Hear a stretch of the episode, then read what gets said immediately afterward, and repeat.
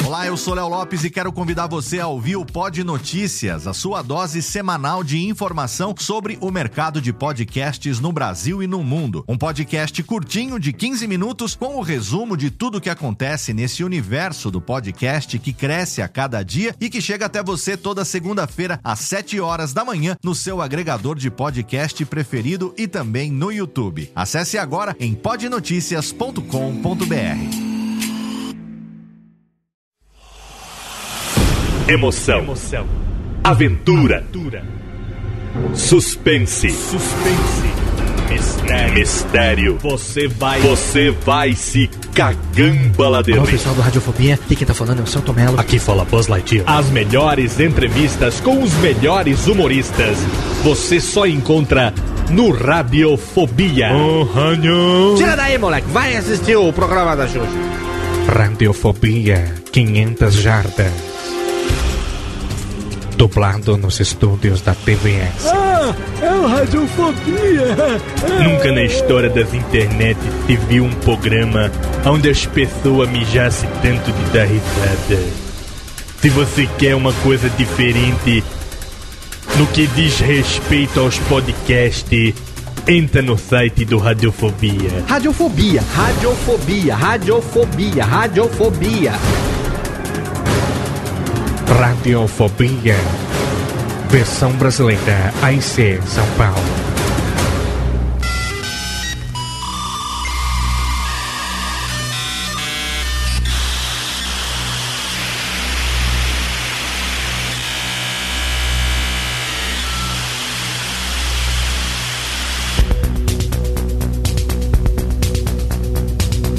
Saudações, ouvinte desocupado, você do mundo inteiro que insiste em ouvir essa bagaça podcastal. Sim, você me conhece, eu sou Léo Lopes e é com orgulho nas minhas tetildes tecnológicas que eu entro aqui no ar com mais um Radiofobia totalmente fenomenal. Sim, estamos aqui novamente, dessa vez com nossos amigos para apresentar a você um pouco sobre o mundo maravilhoso dos blogs de tecnologia com os meus blogs. Mas antes eu tenho aqui a presença dele, o homem da cidade pixelada, o homem que frita ovo em cima da sua CPU, a figura de ninguém menos do que Carlos Oviváqua. Olá, Viváqua. Antes da necessidade de ouvir podcast, pra mim, tecnologia era um pendrive que cabia uma pilha palito e tinha 128 megas de muita emoção. Isso cara, era tecnologia. 128 mega. Cara, daqui a pouco eu e o Nick vamos contar um pouco sobre o que, que era tecnologia no nosso tempo de infância. E vocês vão Exato. chorar lágrimas. Lágrimas de, de, de, de em basic vocês vão E chorar. pode chorar lágrima porque a impressão não é de tinta, né?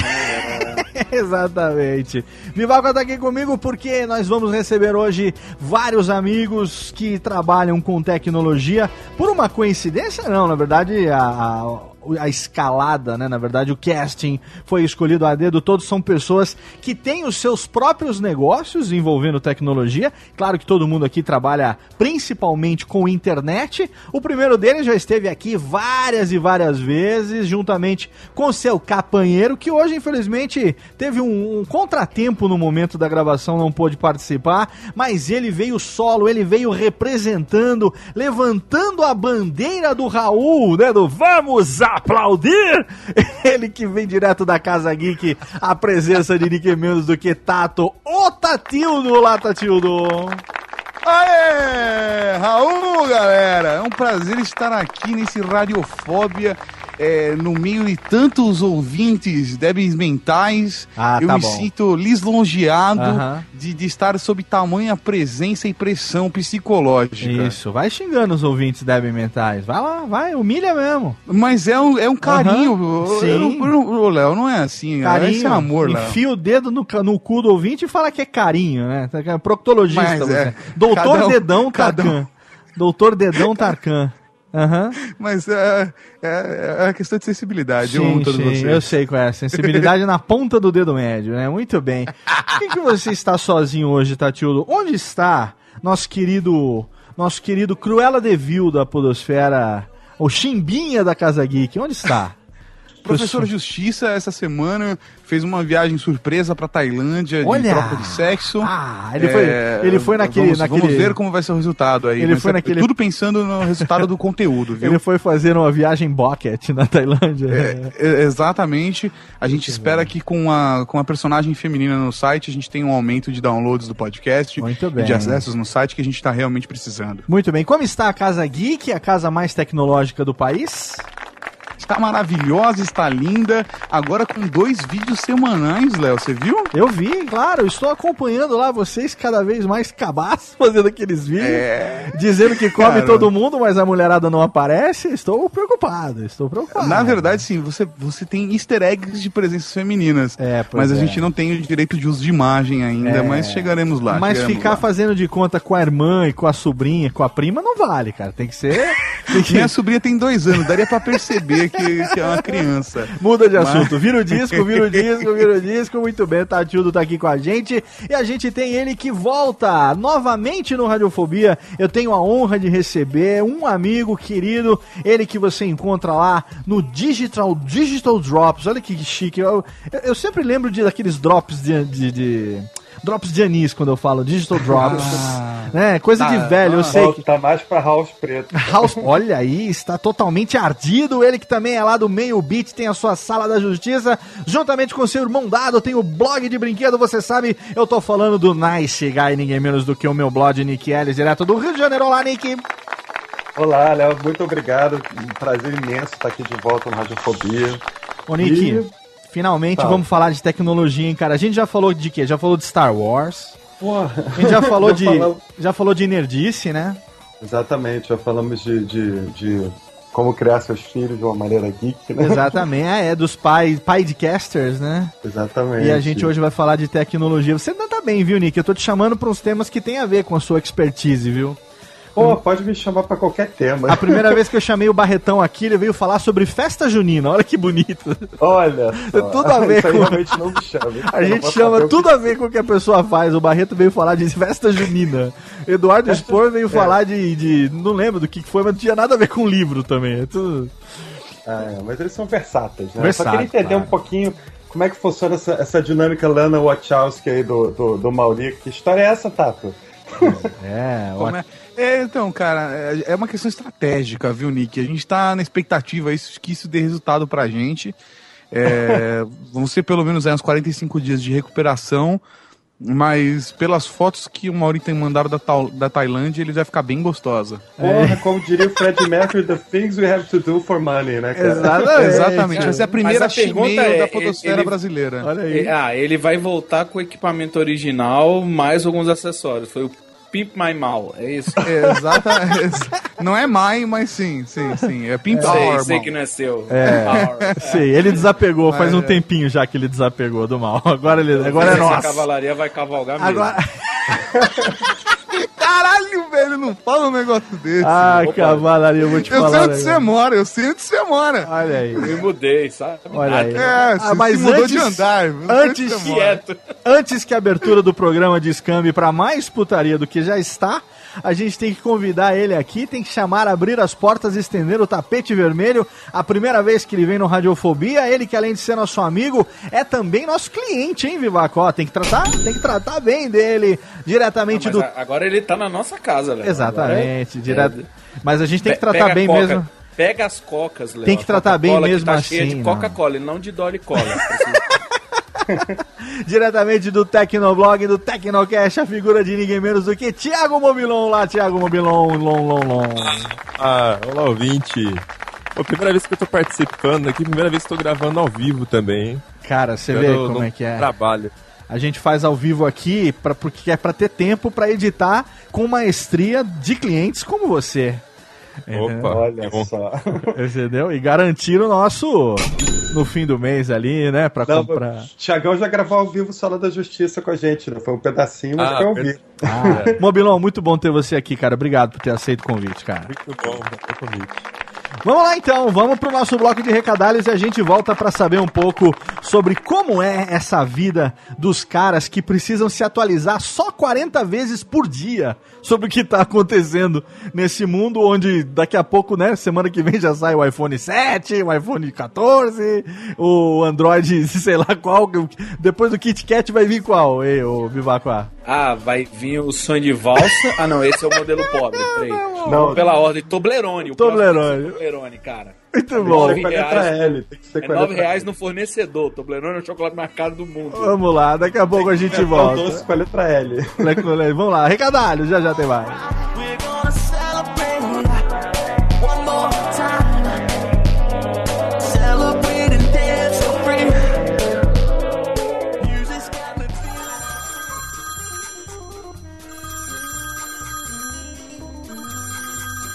Alô? Não, meu pai tá assim. Ah, mas ele não pode atender. Ele tá ocupado, tá fazendo totô.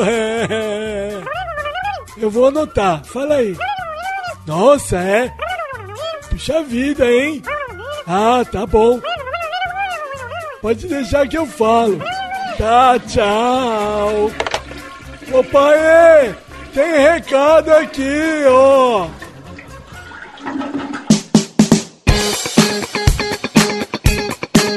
E vamos rapidamente para a sessão de recadalhos do Radiofobia dessa quinzena. Agora sim, você aí de São Paulo, você que pediu, você que mandou recado no Twitter, você que mandou e-mail, você que mandou recado no Facebook, estão abertas as inscrições para a última oficina Hands-On editando o seu melhor podcast do mundo do ano de 2014, Técnica. Exatamente, dia 22 de novembro, da 1 às 6 da tarde, na cidade de Zembaulo, vamos realizar a última edição do ano da oficina Hands-On, editando o seu melhor podcast do mundo. Uma oficina onde compartilho com você todos os segredos de edição dos seus podcasts favoritos, do Radiofobia, do Nerdcast, agora também do Tecnocast. Enfim, se você quer saber como esses podcasts são produzidos, se você quer saber os segredos da edição utilizando o editor de áudio, é a hora agora, a última chance de 2014 para você absorver todo esse conteúdo. O link tá lá no post. As vendas são realizadas através da plataforma do Bivet. Você vai garantir agora a sua inscrição para que então nós nos encontremos nessa oficina que é realizada em duas partes. Na primeira parte eu compartilho com você todo o meu conhecimento, todas as técnicas, todos os segredos, todos os macetes, todas as dicas utilizadas na edição, mostrando ali na prática no editor de áudio como é que funciona. Eu particularmente utilizo o Sony Vegas, mas você pode utilizar qualquer editor da sua preferência. Você vai levar o seu laptop, você vai levar os seus fones de ouvido e você vai aplicar no seu editor as técnicas que eu vou passar para você, porque são técnicas que podem ser utilizadas em qualquer software. Não interessa se é plataforma PC, se é Mac, se é Linux, não interessa. Você leva o seu computador com o seu editor instalado e você vai ver que vai aplicar todos os conhecimentos no seu editor favorito. Na primeira parte eu passo tudo isso para você e aí na segunda parte é a vez da gente gravar um áudio e todo mundo vai editar o mesmo conteúdo e eu vou passar de mesa em mesa, de computador em computador, tirando as suas dúvidas para que você saia dali com a certeza de editar você também o seu melhor podcast do mundo. Então vai agora radiofobia.com.br, clica no link desse post aqui e você vai ser direcionado para a plataforma do Bivet. Você vai entrar lá, vai clicar e vai se inscrever e garantir uma das vagas para a última edição do ano da oficina Hands-On 2014. Temos também um recado aqui do nosso mais novo parceiro, Cerveja Store. Sim, eles ouviram o último Radiofobia com a galera do Beercast e falaram: Ué, eu acho que esse pessoal gosta de cerveja. Talvez alguns ouvintes do Radiofobia também se interessem por cerveja. Então a Cerveja Store entrou em contato, fechou uma parceria com Radiofobia e agora você também pode comprar as cervejas do mundo inteiro. Mais de 800 rótulos de cerveja de dezenas de países do mundo. Você pode comprar também com com 15% de desconto. Olha que beleza! Utilizando o link desse post e utilizando também o cupom Radiofobia, você ganha 15% de desconto nas suas compras da Cerveja Store. Se você quiser garantir também, você pode fazer assinatura. Você pode se inscrever no Beer Store Tasting Club para você receber mensalmente uma seleção com três ou seis garrafas. Você pode escolher qualquer uma das duas modalidades, três garrafas ou seis garrafas, e receber mensalmente no conforto da sua casa uma seleção com os melhores rótulos, alguns, é claro, né? Dos melhores rótulos de cervejas especiais do mundo. Não deixe de entrar imediatamente lá no site, clica no link e não se esqueça de utilizar nas suas compras na Cerveja Store o cupom Radiofobia para você levar 15% de desconto e receber as melhores cervejas do mundo no conforto da sua casa. Olha que delícia, Tênica. Vamos abrir uma aqui agora, né? Ah, só para comemorar Radiofobia e Cerveja Store. Que delícia, que parceria deliciosa. Olha só.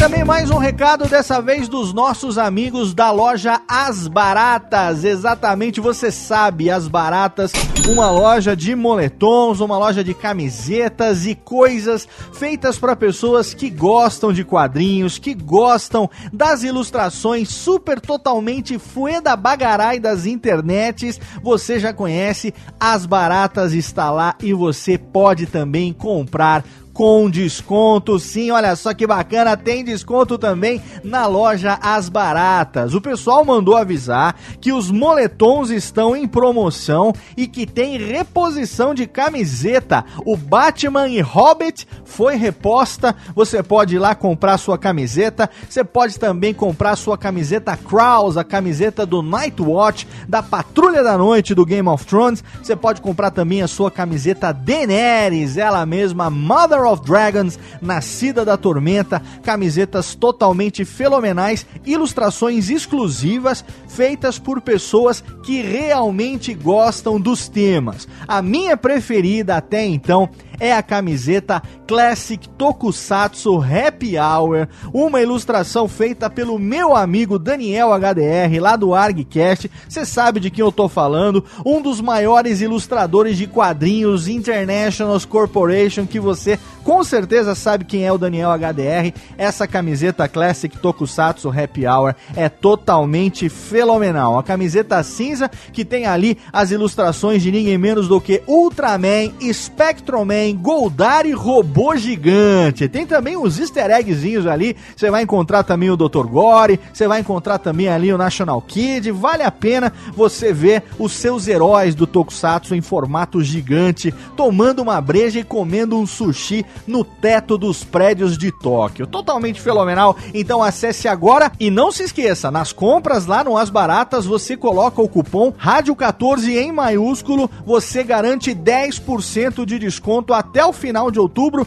em compras acima de 15 reais na loja As Baratas. Qualquer dúvida entra lá também no nosso site radiofobia.com.br no link desse post Radiofobia número 148 tem lá tudo para você listado todos os links direitinho para você clicar e garantir as melhores camisetas, as camisetas mais fueda del mundo, as baratas traz pra você. E tem também o que? Tem também Surubex, tem também participação. Dessa vez eu estive lá no Jogo da Memória Geek, na Casa Geek. Na última edição do YouPix eu tive em São Paulo em julho e fiquei hospedado lá na Casa Geek. Se você não conhece a Casa Geek, você tá perdendo tempo. Uma iniciativa muito foda, a casa 100% tecnológica dos meus amigos Tato Tarkan e Professor Mauri, lá da Rede Geek, são meus parceiraços, são meus blogs e agora eles moram numa casa totalmente tecnológica. Eles fazem reviews, eles gravam os podcasts, eles fazem vídeos e nessa visita que eu fiz lá, nesses dois dias que eu fiquei hospedado lá,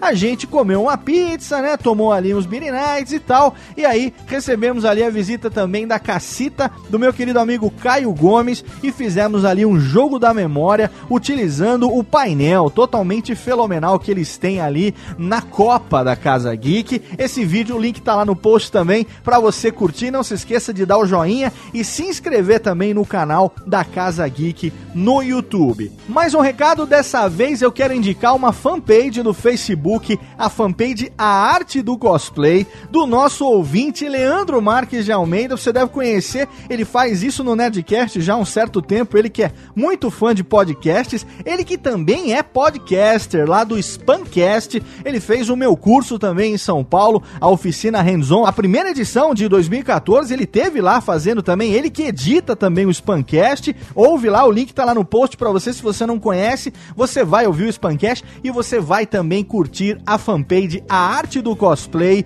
de Leandro Marques de Almeida no Facebook. Ele tá também fazendo agora umas artes ali, utilizando a galera do Radiofobia. A primeira delas ele fez, inclusive eu citei no programa, eu de Léo Onca e também Rubens e Jorge como dois Umpalumpas. Aí depois ele se aprimorou e ele fez Viváqua e Vitinho de Rubens e Jorge. Ele fez também Vitinho Tendência, você sabe de quem eu tô falando, né? E tem também lá eu participando como o locutor ali, o cara do rádio de um time de Fórmula 1, junto com meus amigos Jovem Nerd e Azagal, enfim, Leandro Marques de Almeida lá na arte do cosplay, agora também fazendo as suas ilustrações ali, os seus photoshops, utilizando a galera do Radiofobia, ilustrações muito fodas. Eu recomendo que você curta a fanpage dele lá no Facebook para você ser avisado na sua timeline toda vez que tiver uma ilustração foda para você. E também quero recomendar aqui, é claro, HostGator, o serviço de hospedagem onde nós armazenamos o nosso blog, o nosso site e também Blueberry Hosting, o nosso serviço de armazenamento dos arquivos MP3,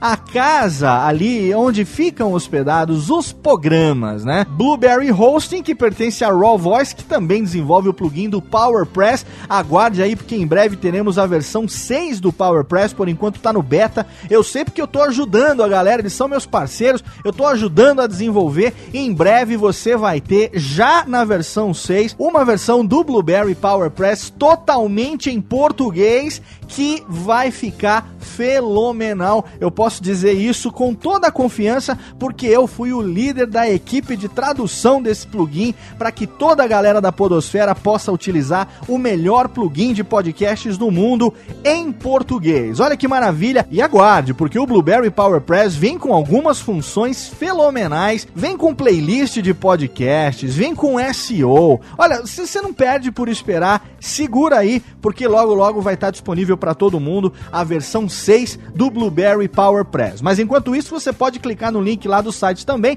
e assinar Blueberry Hosting. O primeiro mês sai na faixa para quem clica lá no banner da Blueberry no site do Radiofobia e você vai ter a garantia de armazenar os seus MP3 numa empresa que tem podcast no DNA desde a sua fundação pelo meu amigo Todd Cochran lá nos Estados Unidos, ele que mora em Honolulu, no Havaí e comanda essa empresa que tem podcast no seu DNA. Siga a Radiofobia em todas as redes sociais, você sabe aonde encontra, é só jogar Radiofobia no Google. Pega lá uma janela, uma aba anônima, joga Radiofobia no Google, veja o que aparece, vai curtindo, vai curtindo, vai acompanhando, afinal de contas, você quererá, olha que bonito, quererá saber sempre que tiver uma novidade no seu podcast Antiácido e Efervescent. Agora aumenta o som porque sim, hoje uma surubinha totalmente tecnológica, trazendo aqui meus amigos Tato Tarkan, Nick Ellis e Thiago Mobilon e o Viváqua também, é claro, junto comigo, pra gente falar um pouco sobre o mundo mágico dos blogueiros de tecnologia. Não sai daí, até já.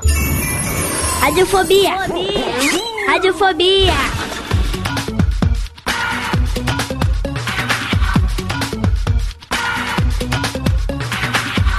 Estamos de volta, de volta com o seu Radiofobia hoje, trazendo pra você, meus queridos amigos, mais um programinha maroto, mais um programinha delícia, mais um radiofobético. Hoje trazendo, meus amigos, aqueles que trabalham no seu dia a dia com internet, aqueles que são os, as referências nacionais, como diria o nosso presidente, no que se refere à questão de internet, das tecnologias são as pessoas que estão por dentro, né? As pessoas que estão fazendo a cobertura. Isso é que eu quero entender um pouco, né? Porque estou aqui falando, eu, na altura, na gordura dos meus 40 anos de idade, Eu sei que eu tenho aqui ao meu lado um pouquinho mais velho, meu amigo Nick Falcieri. Você tem o quê? 43, 44, Nick?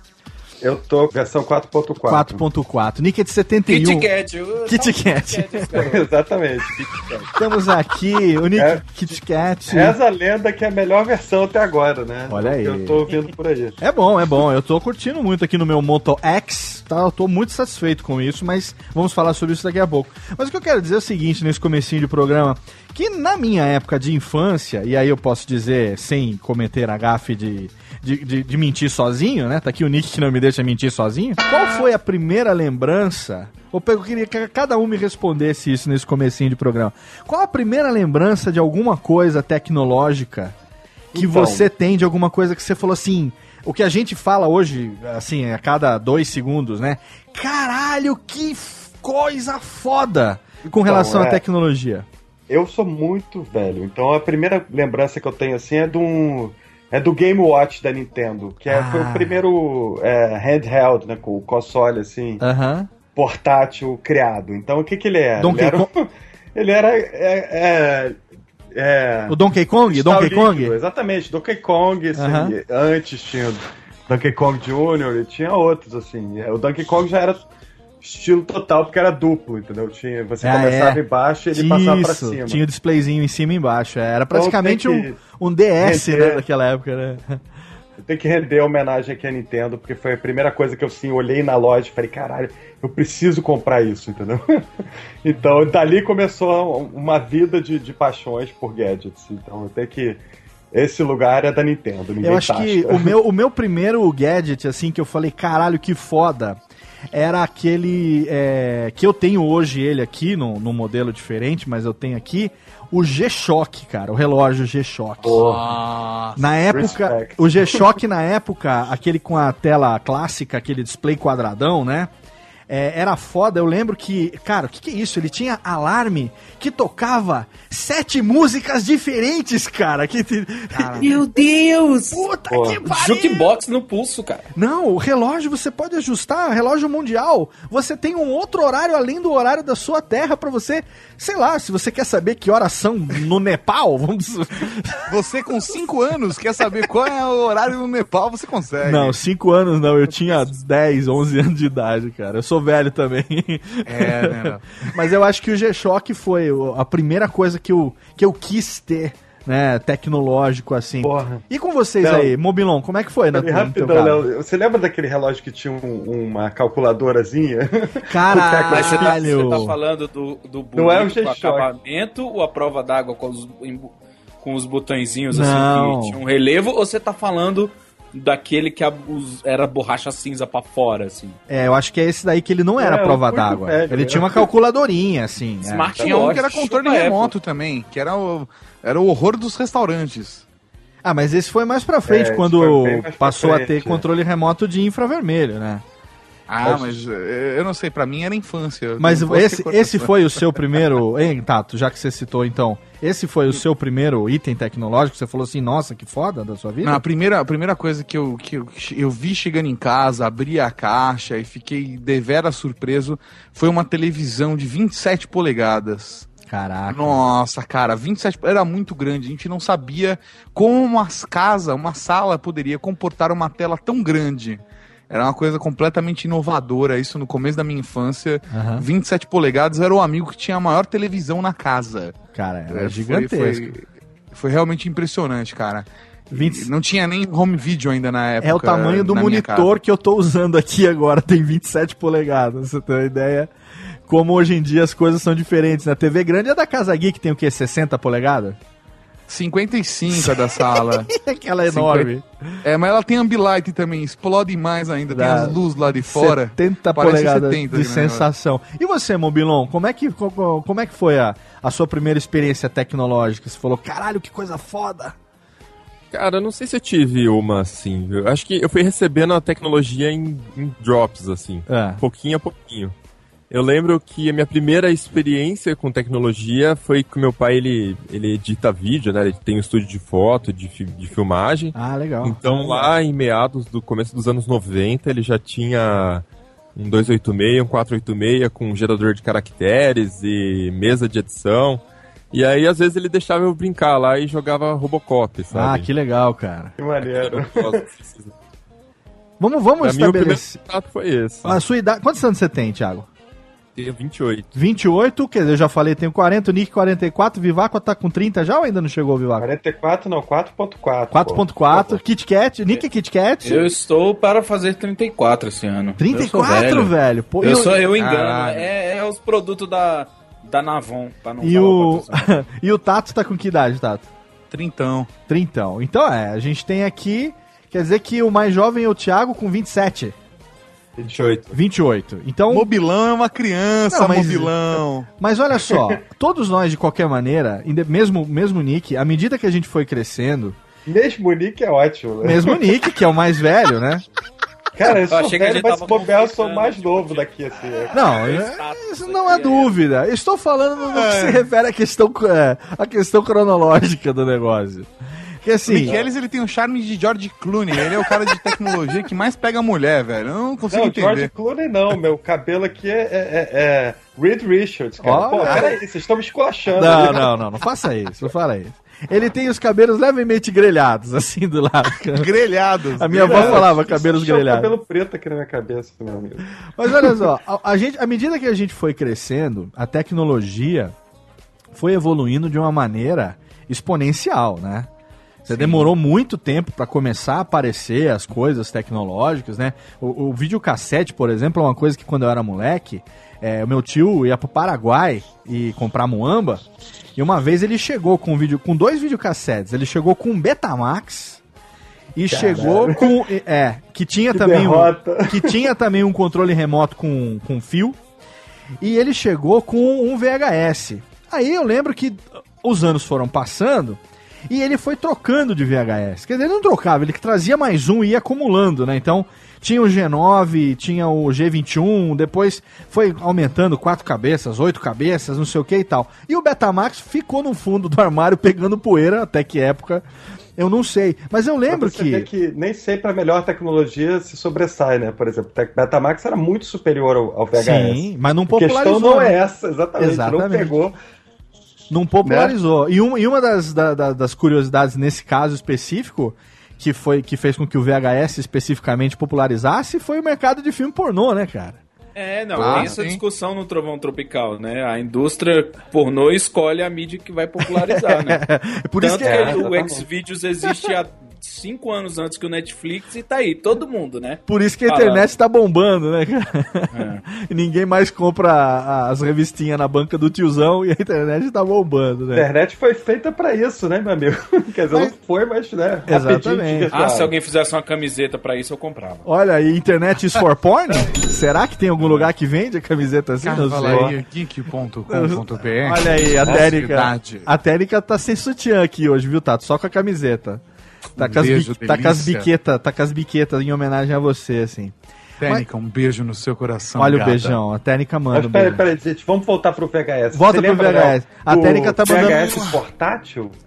Não, não lembro do VHS portátil. VHS portátil, eu vou contar pra vocês, era uma coisa surreal, porque eram dois blocos gigantes que ficavam conectados por um cabo, e eles chamavam isso de portátil. Ah, eu me lembro, eram dois tijolos, assim, né? É, eles chamavam de portátil, eu nunca entendi porque como portátil. É porque você podia botar um em cima do outro e enfiar numa mochila, sei lá. Sim, é Mas que era você- realmente muito grande, cara, pra vocês chamarem de É portátil. que era um compartimento pra você botar a fita e o outro era o processamento dele, né? Alguma coisa assim, né? Eu, lem Sabe eu uma, lembrei coisa, disso. sabe uma coisa que eu nunca esqueço de VHS? É. O VHS do Silvio Santos. Que ele era aquele top. É. Você colocava a fita por cima e abaixava depois. Exatamente, o daquilo. portátil era desse também, é. Ai, e, cara, tem uma caralho. coisa fantástica que a gente precisa falar que é o Walkman, né, cara? O Walkman. Walkman. Nossa, Walkman. que maravilha. Walkman. Aí o primeiro gadget que eu realmente me apaixonei. assim, Sim, cara. com certeza. Fez diferença na minha vida. Com Usava essa certeza. porra pra tudo quanto é lado. O Walkman foi uma parada realmente que, enquanto a gente não ganhou o primeiro Walkman, eu pelo menos, o que eu atazanei a vida do meu pai, eu lembro que foi tão assim que foi economizando durante muito tempo para ser dado de presente de Natal, porque era um.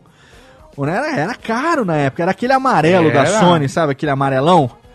Aquele, aquele amarelão era o sonho de consumo, que a gente vivia uma época do, do- das, das cores cítricas, né? Era, era carteira da OP, era amarelo limão, verde limão. Exatamente. o meu era cinza, era mais barato, era cinza. O Walkman era o Walkman amarelão. Mas assim, dando uma, uma- fazendo um, um comparativo, hoje em dia, pra quem tá aí, quem já nasceu nessa época com internet, com telefone celular, que na época também não existia e tal, a gente percebe hoje que a tecnologia é uma parada que é impossível, já não dá mais. Eu lembro que há, há uns 5 anos, lá pro ano 2000, 99, 2000 mais ou menos, a gente falava que o que era, tecno, o que era tecnológico se renovava é, a cada seis, sete meses você tinha né, uma, uma, uma- uma necessidade de atualização, a cada ano você tinha que se atualizar. Hoje em dia, cara, a gente trabalha com internet, todos que estão aqui hoje trabalhamos com internet de alguma maneira, todos temos os nossos negócios é, é, o principal né, é, é, área de atuação nossa é a internet, e a gente tem é, as redes sociais e os nossos respectivos sites e tal, a gente está praticamente conectado 24 horas por dia, 7 dias por semana, seja no computador, no desktop, no, no, no tablet, no iPad, no, no Android, no iPhone, não interessa. Porque as coisas estão se atualizando, mas a, a cada segundo, cara. Você não É, consegue ouso, automaticamente. ouso ir mais longe. ouso ir mais longe. As coisas que a gente usa para se manter atualizado estão se atualizando. Porque até um tempo atrás a gente não atualizava um navegador.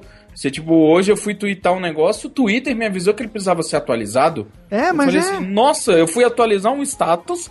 Ele falou, não, não, não. É como se ele falasse, o seu atualizador de status precisa de atualizar. Né? É isso aí, é isso aí. Como é que vocês é, lidam com isso no, no, no- no dia a dia? Porque o, o Nick e o, e o Mobilon têm sites, né, blogs específicos é, é, que lidam com tecnologia, especializados em tecnologia. Né? Vocês, a tecnologia é um, um alimento do, do, do, do business de vocês, né? Além de vocês gerarem informação, replicarem informação, vocês também são formadores de opinião, vocês também são beta testers e tal. Como é que é você se posicionar hoje num mundo onde as coisas podem mudar assim daqui a 30 segundos, cara? Cara, é impossível, assim, você se manter por dentro de tudo. Pelo menos pra mim, né? Ah, o que acontece para aqui, exclusivamente comigo, quer dizer, especificamente comigo, é que eu tenho que me dedicar muito à parte estrutural da empresa. Certo. Né? Como Exato, tem funcionário e tal. Então, como eu tenho que cuidar de todo o resto, às vezes eu não consigo tempo pra ler o quanto eu precisaria ler. E aí chega de final de semana, a gente vai gravar o Tecnocast. É, tem vira e mexe tem alguma informação que eu não tava, por- tava por fora, sabe? Não acompanhei durante a semana. Um, sei lá, o preço de um aparelho que eu tava esperando aparecer e eu não vi quando apareceu, sabe? Algum detalhe assim, às vezes passa batido mesmo, não tem como. Entendi. É, porque a gente é profissional, então a gente tem ali que manter a, a, a banda tocando, entendeu? O negócio funcionando. É, notícia é meio commodity, todo mundo tem notícia. Então o que o Sim. Thiago e eu tentamos fazer é um negócio com uma qualidade maior, entendeu? Uma opinião, uma, uma coisa mais aprofundada, assim, do que só, sabe, sites de tecnologia muito, é, digamos, raso. Então, nesse caso, é, o que o Thiago tá falando é que a gente precisa se dedicar tanto para essa coisa funcionar que acaba que você mesmo não tem tempo de você acompanhar, porque você está correndo atrás de anunciantes, você está correndo atrás do site funcionar direito, um monte de coisa que ninguém que tá por. É, que a audiência não sabe. Então falar, ah, porra, o Nick e o Thiago não escreve direito. Sim, porra, a gente tá cuidando de todo o resto pra coisa funcionar e continuar existindo o Tecnoblog e o Meio Beat, entendeu? E, vários, e além de tudo, pensando em novos projetos, que nem o Tecnocast, o Sala da Justiça e outras coisas que a gente, se bobear, nem fez ainda, mas que tá planejando há um tempão. Acontece Então, é- às vezes de vocês só saberem o que aconteceu quando vocês no fim do dia vão, vão ver o feed do próprio site, assim? Claro, direto. Nossa, cara, que realidade cruel, né? Você vai conferir, não, porque a- a- pra, pra se posicionar, assim, a gente, Ainda tá, bem que não é um site de relacionamento, né? a gente tá falando aqui, olha que, olha que coisa maluca. A gente tá falando aqui, né? Nós cinco que estamos aqui conversando hoje, é, de, a gente tem trabalhos, né? Empresas, todos nós aqui somos empresários, todos nós aqui temos a própria empresa. as nossas empresas, elas funcionam em cima de uma plataforma e falando sobre coisas que não existiam há é, é, 15, 10, 5, um ano atrás, cara. Dias atrás. Léo. Exatamente, cara. Dias atrás. Tem É várias co- coisas assim. A gente se programa muito no, no, no update, é um processo de uma semana, né? Como ao, ao contrário do, do conteúdo que o Nick faz e que o e que o Mobilão faz, Aham. é aquela coisa de diariamente o, o site está sendo atualizado, etc. E, e- e isso é discutido depois em outro conteúdo. Mas a gente não, a gente ah, vai trabalhar diretamente com as notícias uma vez por semana só. Então durante a semana eu e o Mal a gente está se informando e aí chega no dia da gravação, a gente está com a pauta toda montada, a gente vai lá ver o que a galera mandou na comunidade do Google Plus e quando a gente vai fechar a pauta, cai alguma coisa que de repente a gente muda a pauta completa do programa e, co- e começa do zero. Pois Sabe, é. acabou de sair uma coisa e acabou. Pois é, porque você tem é, uma certa tendência do mercado, né? O que está acontecendo. Às vezes você tem algumas é, empresas que antecipam o que vai acontecer, né? Você tem aí um keynote agendado, você já tem, então você tem dia e horário, você tem uma Aham. apresentação, uma palestra e tal. Mas tem coisas que, é, é, às vezes, até por estratégia de divulgação, às vezes o marketing de guerrilha, alguma coisa assim, a empresa segura e só solta sem avisar ninguém no momento que a coisa está acontecendo. Né? O Google ama fazer isso. O Google ama fazer isso, Tá. cara, de lançar um projeto. É um projetinho beta que eles não querem nem dar muita atenção, mas, sabe? de- de- é uma nota que a gente tem que falar, tem que citar, tem que ver, tem que acessar. Sim. Então é, é- é muito. é- é- é- ele pega a gente bastante vezes, assim, muitas vezes surpresa. Uma coisa que eu acho que vale a pena comentar, você estava citando a diferença de velocidade na nossa época, Sim. como, como jovens, e Sim. agora como velhos decrépitos, mas fazendo essa, essa, essa comparação, a gente passou por uma fase de transição muito importante que foi do analógico para o digital. Sim, claro. Que as atualizações do mundo analógico, elas eram basicamente atualizações físicas. Lógico. E hoje, com o mundo todo digital, são atualizações de software. Ainda mais hoje que a gente está o tempo todo conectado no internet, no Wi-Fi, no 4G. Aí ele vai atualizando sozinho, sabe? Eu descobri, por exemplo, que eu fiquei fazendo teste aí de um mês com Android, etc. Tive uma experiência maravilhosa e quando foi semana passada eu fui lá, adicionei um plano de 300 mega para durar pelo menos 15 dias, sabe? Aham. Porque era meu, no meu telefone secundário, né? Nem no meu principal. Aham. É um pré-pago que é o meu telefone que eu uso, é, né? Só para fazer teste. Sim, sim. E durou dois dias. Pois o, é. o- o 300 megas. Aí eu fui ver por quê? Porque ele atualizou tudo. Todos os meus Sim. aplicativos na Play, sem eu saber, tudo tava na atualização automática. Porque eu programei assim, É, idiota. configurar. A gente É, vive. eu fui idiota. Aconteceu comigo semana passada, cara. Eu, eu, eu eu fico aqui trabalhando, Tem que às vezes. atualizar só no Wi-Fi, cara. É, É. então. é, Eu fico aqui atualizando, trabalhando às vezes 10, 12 horas por dia, né? Agora eu fiz uma reforma aqui no estúdio, agora eu tô num ambiente. Puta que eu não quero sair daqui o dia inteiro, sabe? Tá, tá, tá muito gostoso de ficar aqui na, na Bate-Caverna, como diria o Tá Nick, né? bonito mesmo, viu? Eu vi as Gostoso. fotos. Você fica naquele seu ambiente que você montou direitinho, né? E você, cara, porra, você. Como é que fala? Você não vê o tempo passar, né? Você trabalha naquilo que você gosta, você foca, você, eu pelo menos é, é, funciono bem quando eu concentro no negócio. Quando eu percebi, passou uma hora, uma hora e meia, duas horas, eu tô fazendo. Às vezes eu preciso lembrar de levantar pra tomar uma água, levantar pra dar uma mijada, sabe? Quando aperta, você levanta, porque senão você não lembra disso, né? É, comigo funciona muito assim. O processo de edição, eu boto o fone de ouvido, então eu tô desligado. Se o telefone tocou, não tô sabendo. Eu- realmente é um processo imersivo, né? Você tem que, como diria, entrar no mundinho e fazer aquele negócio acontecer. Aí um do- do- dos momentos raros, assim, que eu falei, vou dar uma descansada. Eu fui ligar a televisão pra jogar algum um joguinho no Xbox, passar uma meia hora, uma horinha ali, pra dar uma relaxada. Sabe por que eu não consegui? Porque no momento que eu liguei a televisão, começou a atualizar o software da TV. Aí eu liguei o Xbox pra dar uma adiantada, começou a atualizar a live. Cara, e nesse processo ia dar uns 40 minutos, eu falei, ah, foda-se, dei uma mijada, peguei uma água e voltei a trabalhar, cara. Porque Isso é pouco, né, é cara? foda, cara.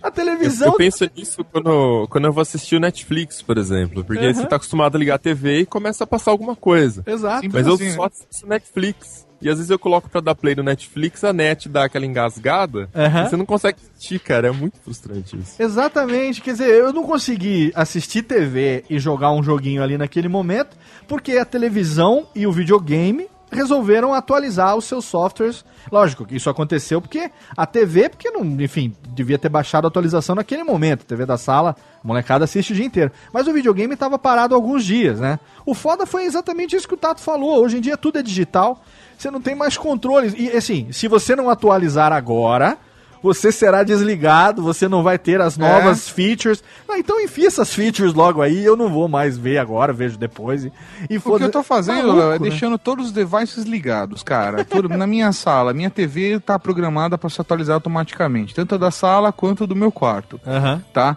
É, o meu Ah, Xbox São One, Paulo ele- já tá sem água, vai ficar sem luz, cara. o meu Xbox One ele fica ligado o dia- inteiro. Inclusive, hoje eu gerencio meus canais, meu- todo o meu sistema de TV a cabo fica no Xbox One. Sim. Inclusive com programação de atualização automática, se possível, durante a madrugada. Cara, eu vi, eu- quando eu tive na Casa Geek, fiquei com uma invejinha básica, cara. Eu falei, e aí, como é que liga a TV? Falou, não, não, já tá ligado tudo, é só entrar no Xbox. Não, não, não quero jogar videogame. Não, você não entendeu, o Xbox tá ligado, a TV tá ligada no Xbox. Falei, o quê? Não! Agora, agora é, Léo, o piorou. Xbox-? Porque piorou por quê? a Microsoft liberou uma atualização e É. eles finalmente trouxeram o, o- o sistema deles de gerenciamento de canais pro, pro Xbox One. Então hoje, pelo, pela voz, eu consigo falar pra televisão que canal que eu quero assistir. Caralho. Então eu falo Xbox, é, assistir History Channel. Aí ele vai lá e já muda pro History Channel. Você Por tá- controle de voz. Cara, eu vou ter que comprar essa porra. Tô esperando lançar o, o Batman Arkham Knight, que é, vai ser a minha. Vai ser o meu empurrão pra falar, não, agora não tem jeito, eu tenho que comprar o Xbox One. Mas eu não sei se eu vou, tá vou foda, tá resistir, foda. não, eu cara. sempre também vou nessa, quando lançam. É, o Knight e o Assassin's Creed Unity. Eu tô aqui com a mão coçando. Eu, eu- eu sou os caras que mais criticam o ano por enquanto, mas na verdade eu tô criticando que é pra não ter que comprar ele agora, né? Porque se eu elogiar. É? É, cara, como- eu, eu- realmente é. eu queria comprar. Se eu elogiar agora, eu vou ter que comprar, entendeu? Ô, Léo, Ele sabe tem que uma alma de media center também, né, cara? Então, É muito legal, cara. Se as Tá pessoas às certo. vezes que me tem na live olham e falam, ó, o Tato, fica reclamando que não tem tempo, mas olha lá, Exato. fica o dia inteiro conectado no Xbox One. Exato. É verdade, é verdade. Tá o dia Mas não inteiro é com ele, isso cara, É isso. O Cris Dias acontece a mesma coisa também. Se ligar agora lá o Xbox, tá lá o Cris Dias. Fala, porra, Facebook, hein? Olha aí, o cara o dia inteiro trabalhando na Microsoft.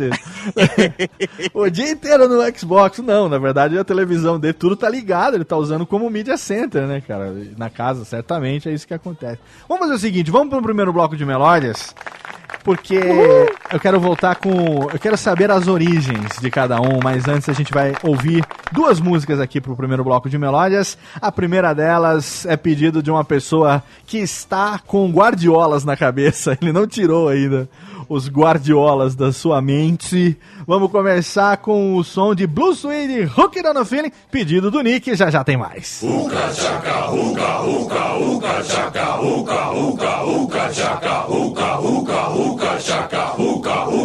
can't stop this feeling deep inside of me. Girl, you just don't realize what you do to me. When you hold me in your arms so tight, you let me know everything's alright. I'm hooked on a feeling. I'm high on believing that you're in love with me. Lips as sweet as candy some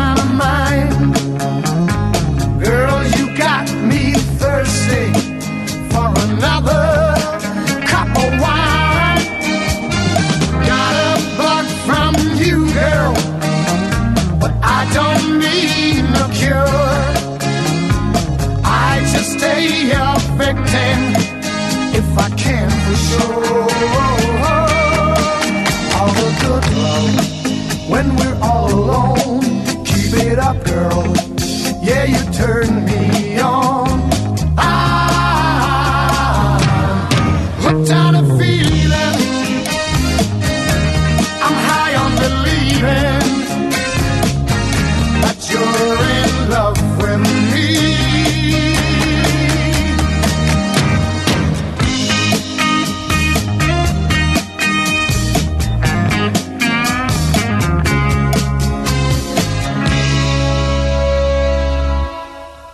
All the good love. When we're all alone, keep it up, girl. Yeah, you turn me on. I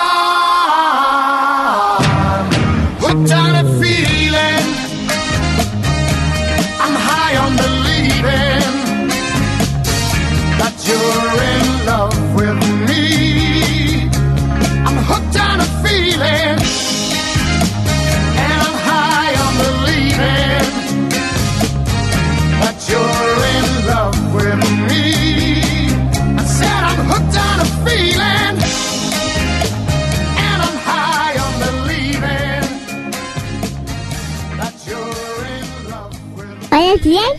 Hola bien. ¿Cómo estás? Adiós, Fobi. Adiós, Fobi. Adiós, Fobi.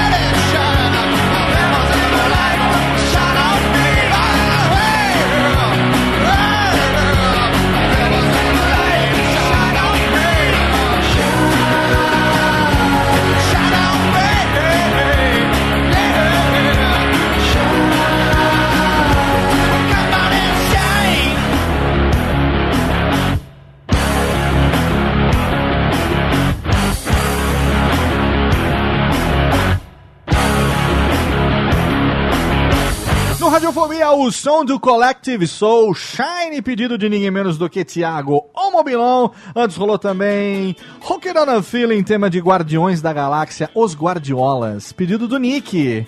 Cara que quase não gosta, né, de super-heróis, de Marvel. Tamo de Pô. volta nessa bagaça, tamo de volta. Ai que delícia, técnica, sobe! One, two, three, do you remember? Estamos de volta. Ô, Rubens e Jorge, sabe o que, que a gente descobriu? Que Rubens e Jorge são umpa-lumpas. A gente ganhou de presente uma ilustração do nosso amigo Leandro, ele que tem lá o, a arte do cosplay, e ele fez uma ilustração de Rubens e Zorzi como dois lumpa-lumpa. Rubens e Zorzi são os nossos anões aqui que batem palmas, né? A gente contrata esses dois anõezinhos aqui. Dinheiro bem gasto. É, dinheiro bem claro. gasto. Eu só não entendia por que, que eles tinham a pele cor de laranja. Agora eu já sei. Eu achei que fosse cenoura e bronze. Mas não. Esses são dois upalumpas, cara. E o cara fez uma ilustração, o link tá no post. Me botou lá de Léo Onca e a fantástica fábrica de podcasts e colocou Rubens e Zorzi, assim. Ficou muito legal. Mandar um abração. Beijoca pro meu xará Leandro. Leandro Marques, de Almeida, sua arte do cosplay. Tá com uma fanpage agora também no Facebook. Link no post pra você. Meninos, seguinte. O que é que vocês resolveram fazer da vida em determinado momento? E quando foi que começou a sua relação é, profissional com tecnologia? Vamos lá, Mobilão, Mobilão. Eu? Você, você mesmo. Cara, eu não resolvi fazer nada da vida, né? Eu não me formei em nada. Começou por aí. É.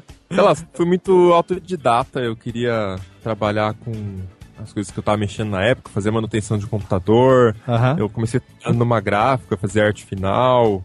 Ah, meu pai tem um estúdio de fotografia, então eu tirava foto com ele, fiz a transição do analógico pro digital, fazendo montagem e tudo mais.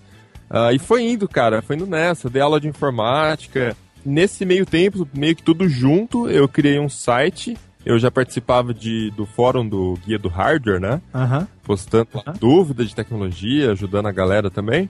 E nesse meio tempo eu criei o Tecnoblog, falei, ah, eu quero aprender esse troço aí de HTML, PHP, quero colocar um site no ar e eu vou alimentar ele com o conteúdo que eu já gero para esses fóruns. Certo. E foi o que eu fiz. Tanto que lá no começo do Tecnoblog era tutorial, ah, eram umas coisas bem assim, minhas experiências com tecnologia, né? Aham. crônicas tecnológicas. Certo. Isso demorou, foi em 2005 isso. Demorou até 2009, 2008 para eu contratar o primeiro funcionário. Em 2009 que eu contratei a equipe, então aí já mudou o layout do site para comportar mais conteúdo. Uhum. Ah, E aí foi crescendo, de lá para cá é tudo que rolou. Mas nesse processo todo, Thiago, quando foi que você percebeu que realmente ia dar pra é, transformar esse blog que você fez de forma despretensiosa num negócio? Acho que foi bem lá no começo, viu, Léo? Lá em 2006 mesmo. Hum. Porque eu comecei já a fazer teste lá com o Mercado Livre, com o Buscapé, ah, o AdSense eu fui banido, tipo, no terceiro mês de uso. E, enfim, aí eu consegui, tipo, sei lá, em- depois de seis meses eu consegui ganhar 32 reais. Olha que legal, hein? Que Foi bela meu primeiro grana. pagamento. Bela grana. É, eu achei aquilo mágico, cara. Falei, porra, sei lá, 10 meses com 32 reais eu compro um celular novo, sabe? Sei lá. Sim, belo raciocínio. belo raciocínio, tá? Casas Bahia, né? Claro. Paga a conta como, né? Ah, mas. Tá eu era certo, jovem, tá tinha 19 certo. anos. Tá certo. E depois, depois foi crescendo. Tipo, no final do ano eu já tava ganhando o salário da minha mãe. Um- aí até que um mês depois isso aí multiplicou por 10, sabe? Muito alto o pagamento do Mercado A Livre. referência é o seguinte: o cara é tão jovem, mas tão jovem que o primeiro pagamento dele já foi em reais. Essa que é, essa que é a referência, entendeu? O cara não viveu cruzeiro, cruzado, cruzeiro novo, cruzado novo, não. Ele nunca ganhou o, RV, primeiro. o RV, o RV. O RV nunca ganhou o primeiro Gente, salário, o 120 primeiro- mil primeiro- cruzeiros. O primeiro dinheiro que ele ganhou foi em um site. Já começa por aí. É, então, exatamente. Exatamente. Não, não, na verdade eu já tinha, já trabalhava antes em outros lugares. Mas né? você nunca Era teve um pagamento. infantil hoje, não pode falar disso aqui. Mas você Não. nunca trabalhou. Você nunca trabalhou meio período pra ganhar 120 mil cruzeiros no fim do mês. Você nunca, nunca teve isso. Mas interessante. Trabalhava numa gráfica, período completo, integral, por 200 reais, que era o salário mínimo. Olha aí. Mas interessante que você falou que é, com algum. Com, a partir de 2006, né? Que você já conseguiu contratar o primeiro funcionário.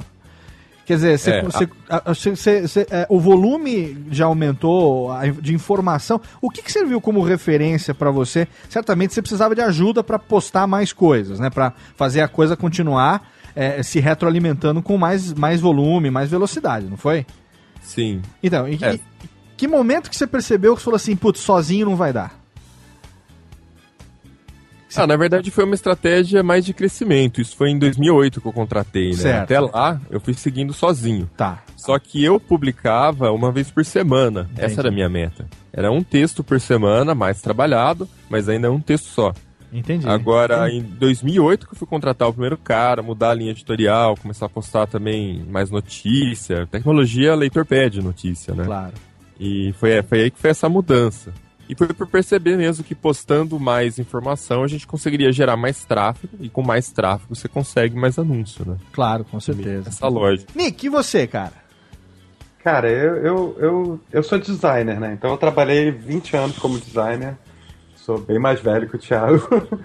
Então, em 2006, quando eu fiz o meu blog, eu queria fazer um blog de tecnologia que não existia no Brasil. Já existia o MeioBit, não era meu. MeioBit é de 2004. E eu achava do cacete. É, depois eu conheci o Tecnoblog, também gostei muito. Agora, o meu objetivo no Digital Drops era ser um blog de gadgets, assim, bem legal, só que em português. Como já tinha lá fora um Wingadget, o Gizmodo e outros blogs. Então, a minha ideia era postar assim, uns 10 posts por dia. Eu queria fazer muita coisa. Então, eu já comecei assim com esse ritmo maluco. E, obviamente, isso atrapalhou a minha carreira de designer, entendeu? Atrapalhou bastante. E. então, porra, em 2006 mesmo eu percebi que eu não ia conseguir fazer as duas coisas. Então eu falei, cara, vou fazer o que eu gosto, que é escrever. E olha só como é irônico, né? hoje em dia eu tenho pouco tempo para escrever, mas pelo menos eu faço exatamente o que eu quero, entendeu? O que eu gosto. Mas você começou Então- fazendo blog porque o blog era a, a, a nova Maria do verão naquela época ali, a coqueluche do mercado, como diria o outro. Não, Ah, nossa, queria- coqueluche é a palavra que datou esse programa. Coque, velho. lógico, pô. eu- nem eu sou tão velho assim. pra A falar. coqueluche do mercado era o blog ou não? Qual foi a Coqueluche não razão? é nem mais doença no catálogo. Não é. Não, cara, a gente. Eu ia falar Anvisa, 2006 mas tá tudo errado. Em 2006 não é, tinha isso, mas ainda não era assim, não. Tá? Isso aí foi mais 2007, 2008 que começaram a falar, pô, dá pra ganhar dinheiro realmente com blog. Em 2006 a gente começou, eu já queria ganhar dinheiro, óbvio, mas eu comecei realmente querendo fazer um negócio do cacete, entendeu? Um negócio muito legal. E o Digital Drops era isso, eram notícias diárias de, de tecnologia, drops diários de tecnologia. Então era tipo, digamos assim, de 5 a 10 gadgets legais pra caramba que saíram naquele dia. Certo. E a partir de 2006 isso começou a se tornar possível, porque antes as coisas eram meio toscas, assim. Se você for ver os primeiros posts do Digital Drops e do Tecnoblog e até no, do, do Meio Beat, você vai ver que tem coisas assim que hoje em dia você ri, mas... Pô, na época isso era uma coisa muito legal, entendeu? Aham. Então aí, aí eu, eu falei, pô, não, vou viver disso, vou, vou dar um jeito. Então co- comecei a, a manter isso como um hobby, mas já comecei a ficar de olho em, em empresas, assim, anunciantes, comecei já a conversar com pessoas, assim, mercado, assim, fui, fui convidado para um encontro de blogueiros com a Microsoft, conversei com eles. Eu comecei de todas as formas a tentar deixar a coisa o mais profissional possível. O, o, o layout, assim, e não era um blog realmente. Eu não tinha essa coisa de contratar pessoas, porque o, o Digital Drop sempre foi muito pessoal. Assim, não consigo ver outras pessoas escrevendo lá. A não ser eu e meu irmão. Meu irmão também, entendeu? É, é irmão, é diferente. Claro. Já o meio, o meio beat, ele é completamente diferente. Então, quando eu entrei no meio beat, tipo, em 2008, assim, se não me engano, foi 2008. Aí eu, eu mudou, entendeu? Porque aí eu passei a ter muito mais trabalho nas mãos, porque para gerenciar uma equipe, né? E, e para fazer o negócio funcionar sendo uma empresa, porque o meu Bit é uma empresa. Então eu tinha meus sócios, eu tinha que. Eu comecei a administrar isso, fechei um mega contrato com o UOL, que manteve a gente muito bem durante alguns anos. Aham. Entendeu? Comecei a correr atrás dessa parte realmente de negócio. E Entendi. a partir daí passei a ter menos tempo para escrever também. E só que a coisa também não, não deu tão certo assim, porque a gente está falando de 2009, esse 2008, uma coisa ainda estava demorando para você convencer o mercado de que tinha esse potencial para viver disso, para No caso, eu tenho filhos e tudo, Sim, né? pois é isso que eu ia perguntar. Pra você que é casado com filhos e tudo mais, como é que assim, como é que foi esse processo de transição de algo que teoricamente era um trabalho entre aspas é, formal e seguro para um negócio que as pessoas ainda hoje têm dificuldade de entender, assim? Então, é, é- foi assim, eu, eu sempre falo para as pessoas, assim, pra galera mais jovem, cara, acredita no teu sonho, mas você sabe que o Tarzan não larga um cipote de pegar o outro, entendeu? Sim, claro. Você não pode ficar desprotegido, entendeu? Então você tem que pensar nisso. Então eu fazia muito freela de designer, fazia site, eu fazia site de, de lançamento imobiliário, tinha um mercado ali, entendeu? Tinha. Então até eu, eu realmente largar esse cipó, eu tava no outro. E enquanto isso, eu comecei a trabalhar com isso. Então eu fui para a Impress, trabalhei um ano como assessor de imprensa do assessor de redes sociais do Metrô Rio, Aham. numa época assim bem crítica, então eu lidava com muita crítica. As pessoas não entendiam, sabe, o serviço não funcionava, os caras compraram uns trem, mas só ia chegar em em 2010, imagina, não, em 2011, isso aí foi em 2009 que eu fui trabalhar com eles. Mas foi um desafio legal. Por exemplo, eu juntei assim todas as pessoas que mais criticavam o metrô no Twitter, convidei eles para um encontro lá no metrô, botei um monte de engenheiro lá explicando como é que a coisa funcionava. No final, aquelas pessoas todas saíram defendendo o metrô. E eu acabei indo parar na- no jornal, assim, eu não, né, obviamente, mas a, a campanha, né? Aham. a- a- o, o Twitter do, do metrô. Então foi uma experiência positiva. E eu tava lá quando fui convidado para trabalhar na Globo e para montar o Tech Tudo. Um cara que eu admiro muito, o Parotti, tava, tava trabalhando com isso.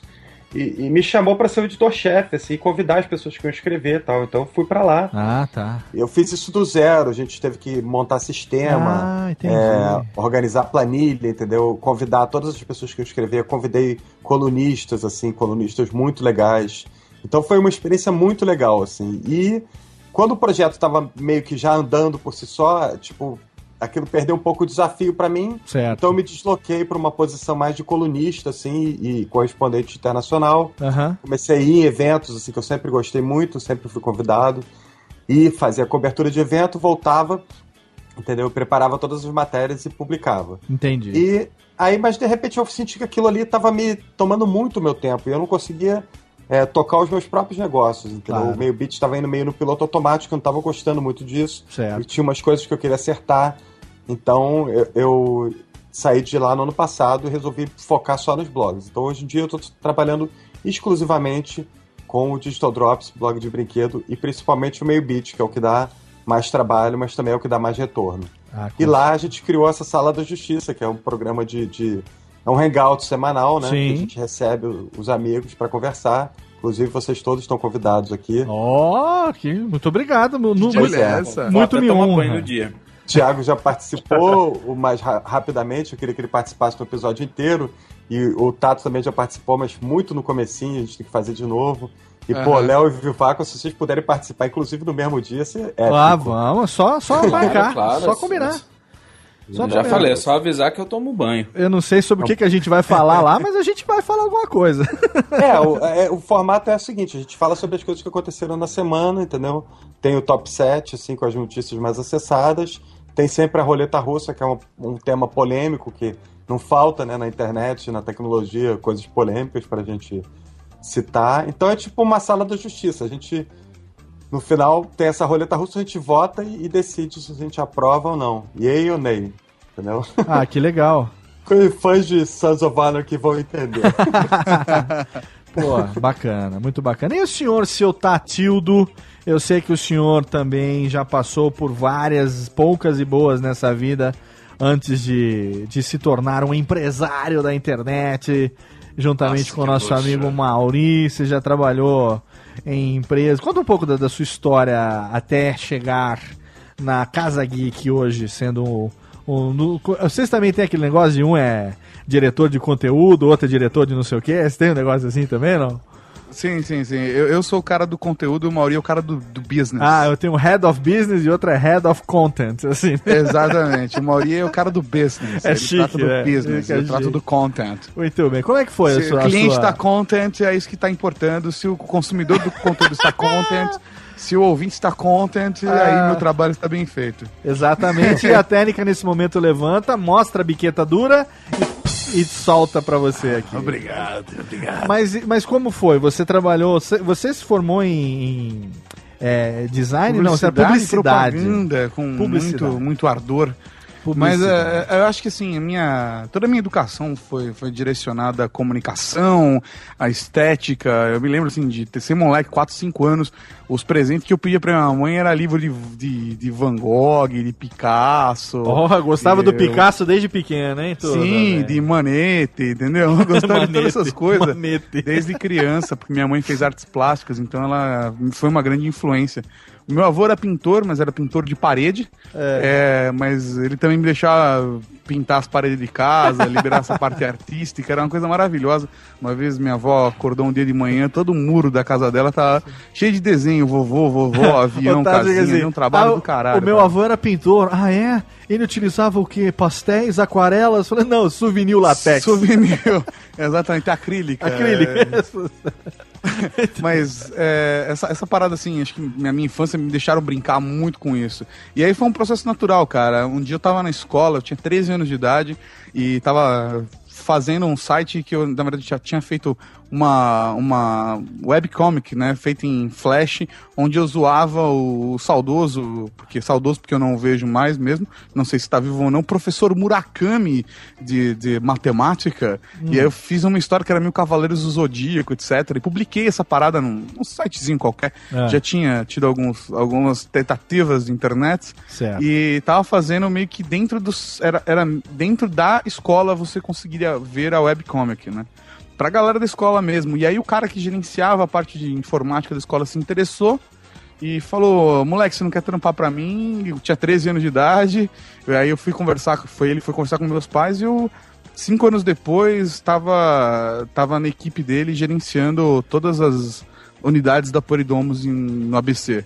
No começo ele É. queria só que você fizesse o site da escola dele. A, a intranet, a intranet. A intranet, Aí eu era fiz a intranet, depois eu assumi o, o site da escola, Aham. aí eu assumi o site de toda a rede, a intranet de todas, de todos os, a, a, a rede de franquia Poridomos na, na, na grande, no grande ABC. No grande ABC Paulista. Muito e, bem. e aí, por conta disso, eu acabei, cara, me apaixonando cada vez mais por tecnologia e sempre fui, na verdade, meio geek, sabe? Tive alguns blogs no meio do caminho, mas passei por algumas agências de propaganda, passei por um mundo corporativo também, trabalhando com marketing, eventos, comunicação digital, marketing online, offline. Nossa senhora. E depois de todo esse processo, eu decidi num Natal em 2007 criar o blog We Are Geeks, que foi o pior nome que eu pude escolher, porque era um nome gigante, difícil É. é, pro público. Não era não, como é que é? Presida, como é que chamava o, o, o site do- dos meninos lá? Como é que é? Versique. É o bom e velho Ver, É, Verge, é, deu várias dessas piadas aí, foi muito gostoso. Vergex. E... E aí, cara, quando, quando o, o Mauri entrou no blog mesmo, que a parada foi, foi deslanchando, o conteúdo foi crescendo e até hoje eu- a gente tem. ai- Ainda tá se desenvolvendo, a Sim. gente. A gente dá, dá, dá, dá muito braço, assim, sabe? A imaginação. A gente sempre vem com umas ideias idiotas, sabe? Que nem da Casa Geek agora que nasceu. Sim, sim. E foi uma dessas loucuras nossas, nossas viagens de, de Coca-Cola e a gente fala, ah, meu Deus, vamos fazer a Casa Geek. É, no Esse- caso específico seu e do Maurinho, é claro que eu tô perguntando aqui porque o ouvinte, né, como você mesmo falou, nosso ouvinte, né, tem deficiência intelectual, né? É, Mas é só, segundo mas, a sua é só cons- 15% que de segundo fato tem. a sua consideração, é, e certamente ele não ouve o seu podcast, que é um podcast ouvido apenas por intelectuais, né, da Sim, internet. sim. Não, na verdade não, viu, Léo? Você ia se surpreender a quantidade de ouvintes que a gente compartilha. viu? Pessoas do mais alto cargo, né? Mas assim, É, eu eu também. ouso, é, ouso dizer que estamos na mesma, viu, Tato? Foi fazer aquele joguinho com uma palavra, defina onde você me conheceu. Isso é um bom joguinho pra você ouvinte. É, eu vi você ontem. coloca no Facebook e veio, tipo... É sério, deve ter dado umas 60 respostas. Mais de 40 foi radiofobia. então, desculpa aí. povo nem né? vai no meu podcast, né? É, o cara não Uma me chama. pessoa disse tutu. Eu, Tá vendo? eu falei assim, vou embora da internet. Da, do Eu fiz esse joguinho, 40% foi puteira, eu não consegui entender. Viu? O Vivaco, falou, o Vivaco falou, vou embora da internet, mas ele percebeu que do Radiofobia ele não pode sair, né? Não posso, não posso. E- mas assim, no caso seu e do Mauri, claro que a gente, a gente tá junto há muito tempo, conheço a história de vocês, acompanho no dia a dia, é, ouvinte não, não é obrigado a saber, obviamente, então a gente tem que posicionar isso aqui. Mas uma coisa é, que difere um pouco, talvez, você é, e o Mal no, no, no- no business de vocês, do Nick e do Mobilon, é que é, é, vocês lidam com tecnologia, mas de uma maneira é, é talvez um pouco diferente, porque enquanto é, eles têm a, a, a notícia, a opinião, o blog ali como ferramenta principal, eu percebo que no caso de vocês, você e do Mauri, é uma coisa muito mais é, de relacionamento do que de conteúdo propriamente dito. Ou é uma impressão errada que eu tenho a respeito disso? Em que sentido o relacionamento? Não, porque eu, eu- é- é, eu percebo que as ferramentas, por exemplo, o Nick agora que tá com a sala da justiça, né? Que tá Aham. indo muito bem, tá começando, tá tendo. Ele descobriu um formato, vamos dizer assim, que ao mesmo tempo que ele reúne o pessoal ali que é formador de opinião, ele também tem um encontro, né? Através da internet com os seus ouvintes. E Ah, você. mas isso é, isso é uma brincadeira, vem coisa boa por aí. Olha aí, Olha olha aí. Esse Mas- foi só o tubo de ensaio. Então, a, a impressão que eu tenho é que é o contrário, porque, por exemplo, enquanto que o Mobilon e o Nick começaram com o blog, e depois, como consequência, veio o Tecnocast, como consequência, veio também o, o- o- a Sala da Justiça, e o que mais vem por aí, reticências, aguardem. No caso seu e do Mauri, parece que foi o contrário. Vocês primeiro começaram é, com a parte de, de comunicação, com a parte de mídia, de podcast, de videocast e tal, e Aham. depois é que migraram um pouco pra questão de notícia, que não é o grande. Se você entra no Ultra Geek, notícia não é o grande foco de vocês. É mais a- o- através da ferramenta de, de, de, de mídia, né? De entretenimento. Sim, até, até mesmo o update, que é uma atração mais focada para notícia, a, a, a notícia em si é, é só parte da. A notícia é o, que ali- é o que alimenta, mas não é o produto principal, entendeu? É, é, exatamente, isso que eu né, exatamente, cara. A nossa pegada é, nós vamos falar de tecnologia, mas nosso principal foco é o, é o entretenimento. Aham. Eu acho que, de fato, o podcast é a nossa ferramenta principal, Sim. tanto que os nossos canais no YouTube ainda estão crescendo, sabe? Eles não são dos, dos canais mais fortes. É, nossos textos, faz, a gente ficou um bom tempo, agora que a gente está voltando a, a trazer o, o blog We Are Geeks mesmo, é, com, com novo conteúdo. E agora o Ultra Geek, que antes era o We Are Geeks, jamais deixou de existir, sabe? Todo o resto do conteúdo pode parar, ou pode dar um intervalo, pode ter férias, mas, mas o, o Ultra Geek de fato não tem exatamente por conta disso. Foi, é, acho que um dos principais pilares do nosso conteúdo é realmente o podcast. Entendi. Então a impressão não é errada. E o, o Vivaco é também, a gente tá, apesar de estar aqui do meu lado, né? A gente como é, como cicerones de vocês aqui no programa de hoje, mas a gente puxando um pouco também pro nosso lado, né, Vives? A gente também, de uma certa forma, é, em, em nossos respectivos blogs, barra podcasts e barra vídeos, é, a gente se alimenta de tecnologia diariamente, né, cara? Você, principalmente, game não é outra coisa senão tecnologia. É, senão o né? avanço. A gente tem que fazer uma cobertura. é, tipo, e não é todas- videogame, né? Só plataforma. Você tem mobile, você Não, tem smartphone, é, você não tem. só né? isso, né? A gente, o pessoal aqui que testemunhou tudo isso, né? Acompanhou a ideia do, do idealizador do Project Natal que veio virar o Kinect. Isso, exatamente. E como toda sexta-feira à noite a gente grava ao vivo o Pixel News com as notícias da semana, Aham. muitas vezes a gente citou o uso médico, por exemplo, do Kinect. Ah, o sim, uso do me entretenimento, do cara fazendo sim. teatro de fantoches com o Kinect. Então, assim, é, a indústria traz aquela vanguarda, né? A popularização de algumas coisas e mídias também, é o que a gente brinca muito, né? Tipo, a indústria pornô vai decidir qual é o formato. Beleza, ela decidiu que é o Blu-ray. Hoje o PlayStation 3, o 4 e o Xbox One usam Blu-rays. Então a gente a gente brinca, brinca, brinca, mas a gente sabe que tipo o, o game também influencia e dá a volta, né? A Microsoft compra o Skype e o Skype vira o comunicador padrão do Xbox. Eu já gravei com o Beto do MRG, Aham. ele tava no Skype do Xbox, eu jurei que ele tava numa mesa de som perfeita. Eu sei que não se compara aos microfones que a gente tem, mas tipo, tava tão nítido o áudio dele que eu imaginei que ele tava, sei lá, usando um LX3000, saca? Que é o nosso padrão de qualidade mínima. Eu falei, não, tá muito bom o áudio. Ele, ah, você quer que eu vá pro computador? Eu falei, você não tá no computador? não, tô no Xbox. Eu falei, cara, Tá da vendo? hora isso. É, eu faço muito legal. reunião no Xbox, cara. É foda? Não, é, outra hoje coisa. eu faço. Digo mais, eu faço reunião no Xbox, já fiz reunião na televisão. Porque E peraí, tem peraí, televisão você que os reunião caras. no Xbox, a próxima vez que eu falar com você, eu vou fazer seu Xbox desligar. é, Xbox Sign Out. Xbox Sign Out. Então eu vou fazer, eu vou fazer na televisão, porque aí você pode falar o que você quiser pro Xbox. Agora, uma coisa que, é- que, que eu acho muito interessante, claro, a, a gente está aqui, olha só, né, falando sobre tecnologia, é, utilizando a internet para nos comunicar, todos estão em cidades diferentes, ou então, se na mesma cidade, em locais fisicamente diferentes. Não, o Tato tá em outra cidade, sim que ele tá na Zona Leste. Ele já começou a falar que nem na Moca, ele É. tá em outra cidade. Porra, Belo, não fala isso na moca, Belo. Aqui é uma república. É a República da Moca, República Democrática da Moca. Não, República não tem Federativo. Governo. É, federativa da Moca. E a gente tá aqui, é, o ouvinte, né, ele, que vai, enfim, o- a razão da existência de uma atração como essa, é, para quem o programa é feito, ele tem é, algumas opções para ele poder ouvir o programa, todas elas, obviamente, que envolvem tecnologia, mas hoje em dia ele pode ouvir o programa praticamente é, aonde ele quiser, né? Ele vai poder ouvir é, é, no computador, se ele quiser no desktop, ele clica no play. Se ele quiser, assina o feed no seu gadget preferido, ele vai fazer o download, seja no 3G, no 4G, no Wi-Fi, e vai ouvir onde ele quiser. Se ele tiver uma conexão legal e não quiser fazer download também, ele pode simplesmente ouvir via streaming direto, né? Cada um dos nossos feeds disponibiliza também que ele faça, é, é, ouça via streaming.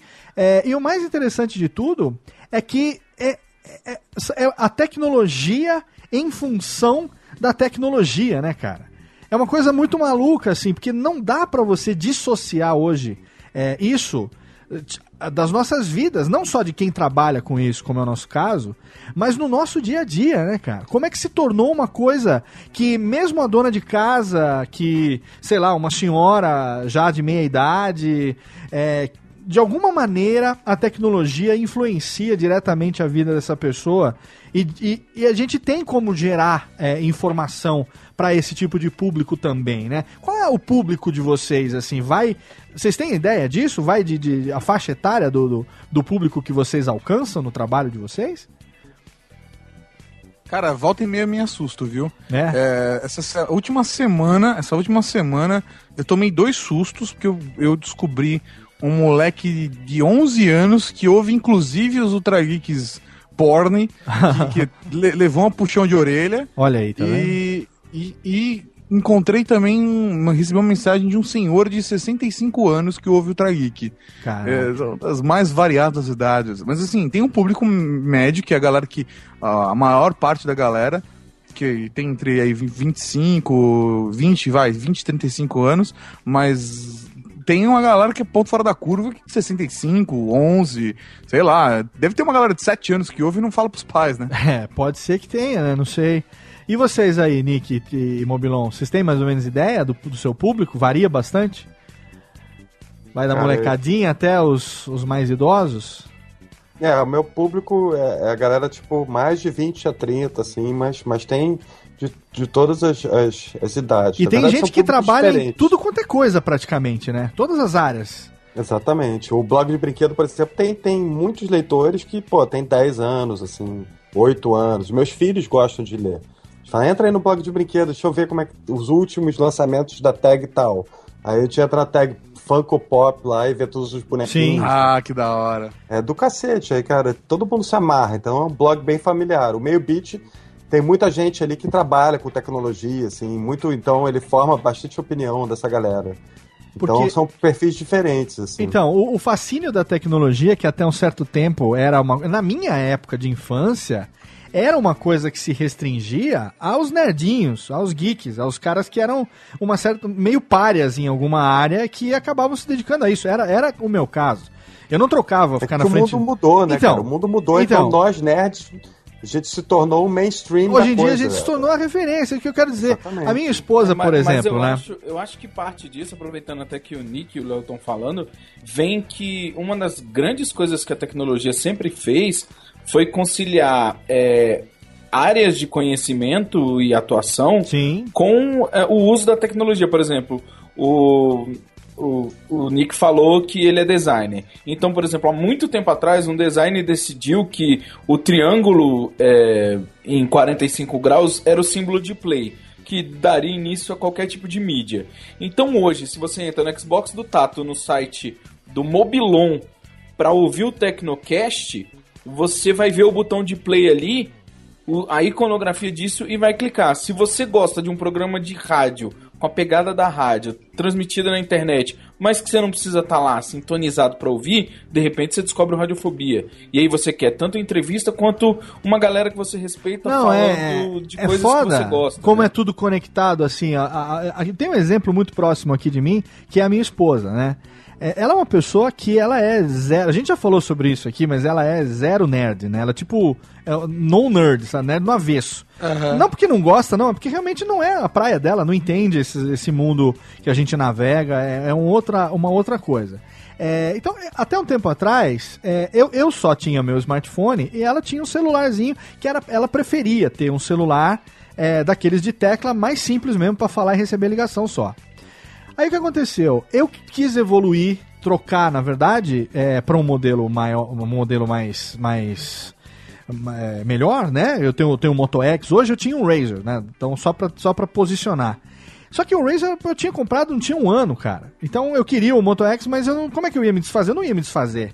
Então aí, olha só, foi um processo de convencimento de que seria melhor pra ela trocar aquele celularzinho mochibento pelo celular é, o Moto X, por, por um celular, pelo Razer no caso, né? Um celular ah, que, que não tinha botão físico, aquela coisa toda. Ela ia ter que passar por um processo de reeducação, né? Isso não tem dúvida que isso ia ter que acontecer. E ela ficou muito relutante no primeiro momento com relação a isso, mas totalmente. Aí foi, fui ensinando, né? O Luquinha com 12 anos ensinando como é que fazia, como é que não fazia e tal. No começo, em vez de arrastar, ela pegava o ícone e jogava pra outra tela e não conseguia fazer o negócio funcionar direito, né? Até que, é, o que, que ela descobriu? Ela descobriu o mundo mágico da- dos cursos online dentro da área que ela, que ela atua, que é a área de culinária. Então o que acontece? Ela pegou é, e tem um, cursos, por exemplo, que ela presencialmente tinha que fazer em São Paulo, que levavam 5, 6, 8 horas de duração. Ela descobriu uma escola que ela vende esses cursos, mas para quem quiser assistir ao vivo, o curso é de graça. No primeiro momento. Então, em vez de você investir, sei lá, 200, 300 reais para fazer o curso, curso de três dias. Se Aham. você assistir ele ao vivo, é, você pode assistir de graça. E tudo dentro da especialidade dela. Então o que, que foi que aconteceu? Ela começou a assistir esses cursos no smartphone. é, ela coloca em cima da, da, da bancada da cozinha enquanto trabalha. E, e, e a partir dali, ela começou a descobrir como é que ela podia copiar a receita da internet, como é que ela podia salvar as receitas, como é que ela podia organizar as receitas delas no, no, no- no Dropbox. Enfim, quem disse que essa mulher vive mais sem o smartphone, cara? Não- Cara, é, é muito legal, Ô, é Léo, muito legal eu sei, eu processo. sei, inclusive, eu sei inclusive o site. Eu moro com uma que é desse jeito e on- semana passada deixou cair o celular dentro da massa do bolo, porque não conseguia desgrudar do curso. Não, agora ela descobriu que. eh, Ela descobriu o fone de ouvido do, do celular. Quer dizer, eh, eh, ela pode. Ela pode eh, mesmo quando ela tá fazendo coisas que exigem deslocamento pela casa, ela simplesmente bota pra tocar no bolso e, e sai com o fone de ouvido. E você fala assim: tá fazendo o quê? Eu tô fazendo meu curso. Ótimo. Cara, então é uma coisa assim que. Sabe? Ela que era uma pessoa que tinha tanta dificuldade assim, de repente se tornou uma pessoa para quem o smartphone acabou se tornando essencial. Né? E é uma coisa que seria impensável há um tempo atrás, né, cara? E agora ela tá falando, olha, como é que faz? Às vezes trava. Ah, então daqui a pouco já vai. Daqui a pouco ela já vai querer trocar por um mais rápido, por um processamento melhor. Eu falei, eu tô fudido agora, né, cara? Criei um monstro, né, cara? É que nem ensinar seus filhos a comer sushi, cara. Não faça isso. Batata frita é 8 reais no restaurante. Não ensine seu filho a comer sushi. Pois é, eu tenho esse problema também. Minha filha se amarra. A hora que você ensina a molecada. Os meus também, cara. E, e, sashimi, cara. É peixe cru na cabeça. Vamos fazer É, o seguinte, ó. Vamos pro bloco de melódias aqui, pro derradeiro. Porque a gente tem mais um blocozinho onde a gente vai ainda pedir algumas dicas dos nossos amigos para quem aí tá começando, quer trabalhar com tecnologia. Vamos saber um pouco sobre o mundo dos eventos de tecnologia e também vamos fazer, é claro, todos os jabecs, todos os os ticlins dos nossos amigos, mas antes tem as músicas, na verdade aqui eu vou tocar a música do Tato e também a música do Mauri. Mauri que não pôde participar da gravação, fica aqui o nosso beijão para nosso querido professor Mauri, ele que está trocando de sexo na Tailândia nesse momento. Esperamos que venha bem gostosa. Vai vir bem melhor do que foi. Espera, temos Eu certeza. acho que ele não devia ter direito à música, não. Ele não tá aqui, pô. Não, eu vou tocar a musiquinha dele, eu vou tocar Ah. porque com certeza Olha o Nick querendo pedir Eu outro. quero, lógico. Ah, o Nick tá só. querendo pedir outra música. Pô, eu mereço, cara. 360. Ô, Nick, eu nunca pedi música aqui. Fica quieto. Vou tocar a música do Mauri, DJ. 366 músicas. Verdade, Vamos começar pela uma coisa séria. Vamos começar pela música do Tato então. Daft Punk Technologic, já já tem mais. Buy it, use it, break it, fix it, trash it, change it, melt, upgrade it, charge it, point it, zoom it, press it, snap it, work it, quick erase it, write it, cut it, paste it, save it, load it, check it, quick rewrite it, plug it, play it, burn it, rip it, drag it, drop it, zip and unzip it, lock it, fill it, call it, find it, view it, code it, jump and lock it, surf it, scroll it, pose it, click it, cross it, crack it, switch, update it, name it, read it, tune it, print it, scan it, send it, fax, rename it, touch it, bring it, pay it, watch it, turn it, leave it, stock, format it. Technologic, technologic, technologic, technologic. Buy it, use it, break it, fix it, trash it, change it, mail, upgrade it, charge it, point it, zoom it, press it, snap it, work it, quick erase it, write it, cut it, paste it, save it, load it, check it, quick rewrite it, plug it, play it, burn it,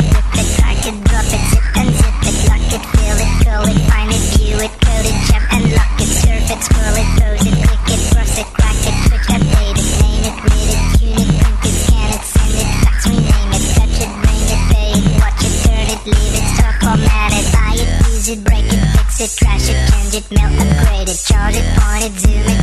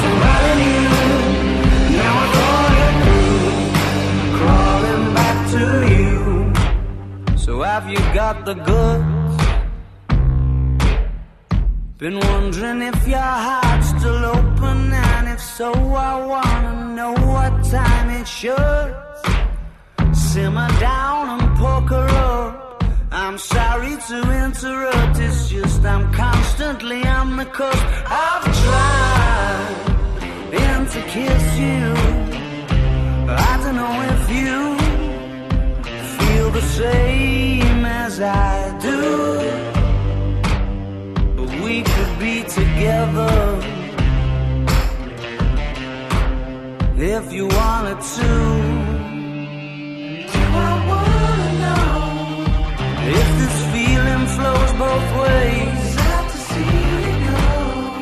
Was sorta hoping that you'd stay.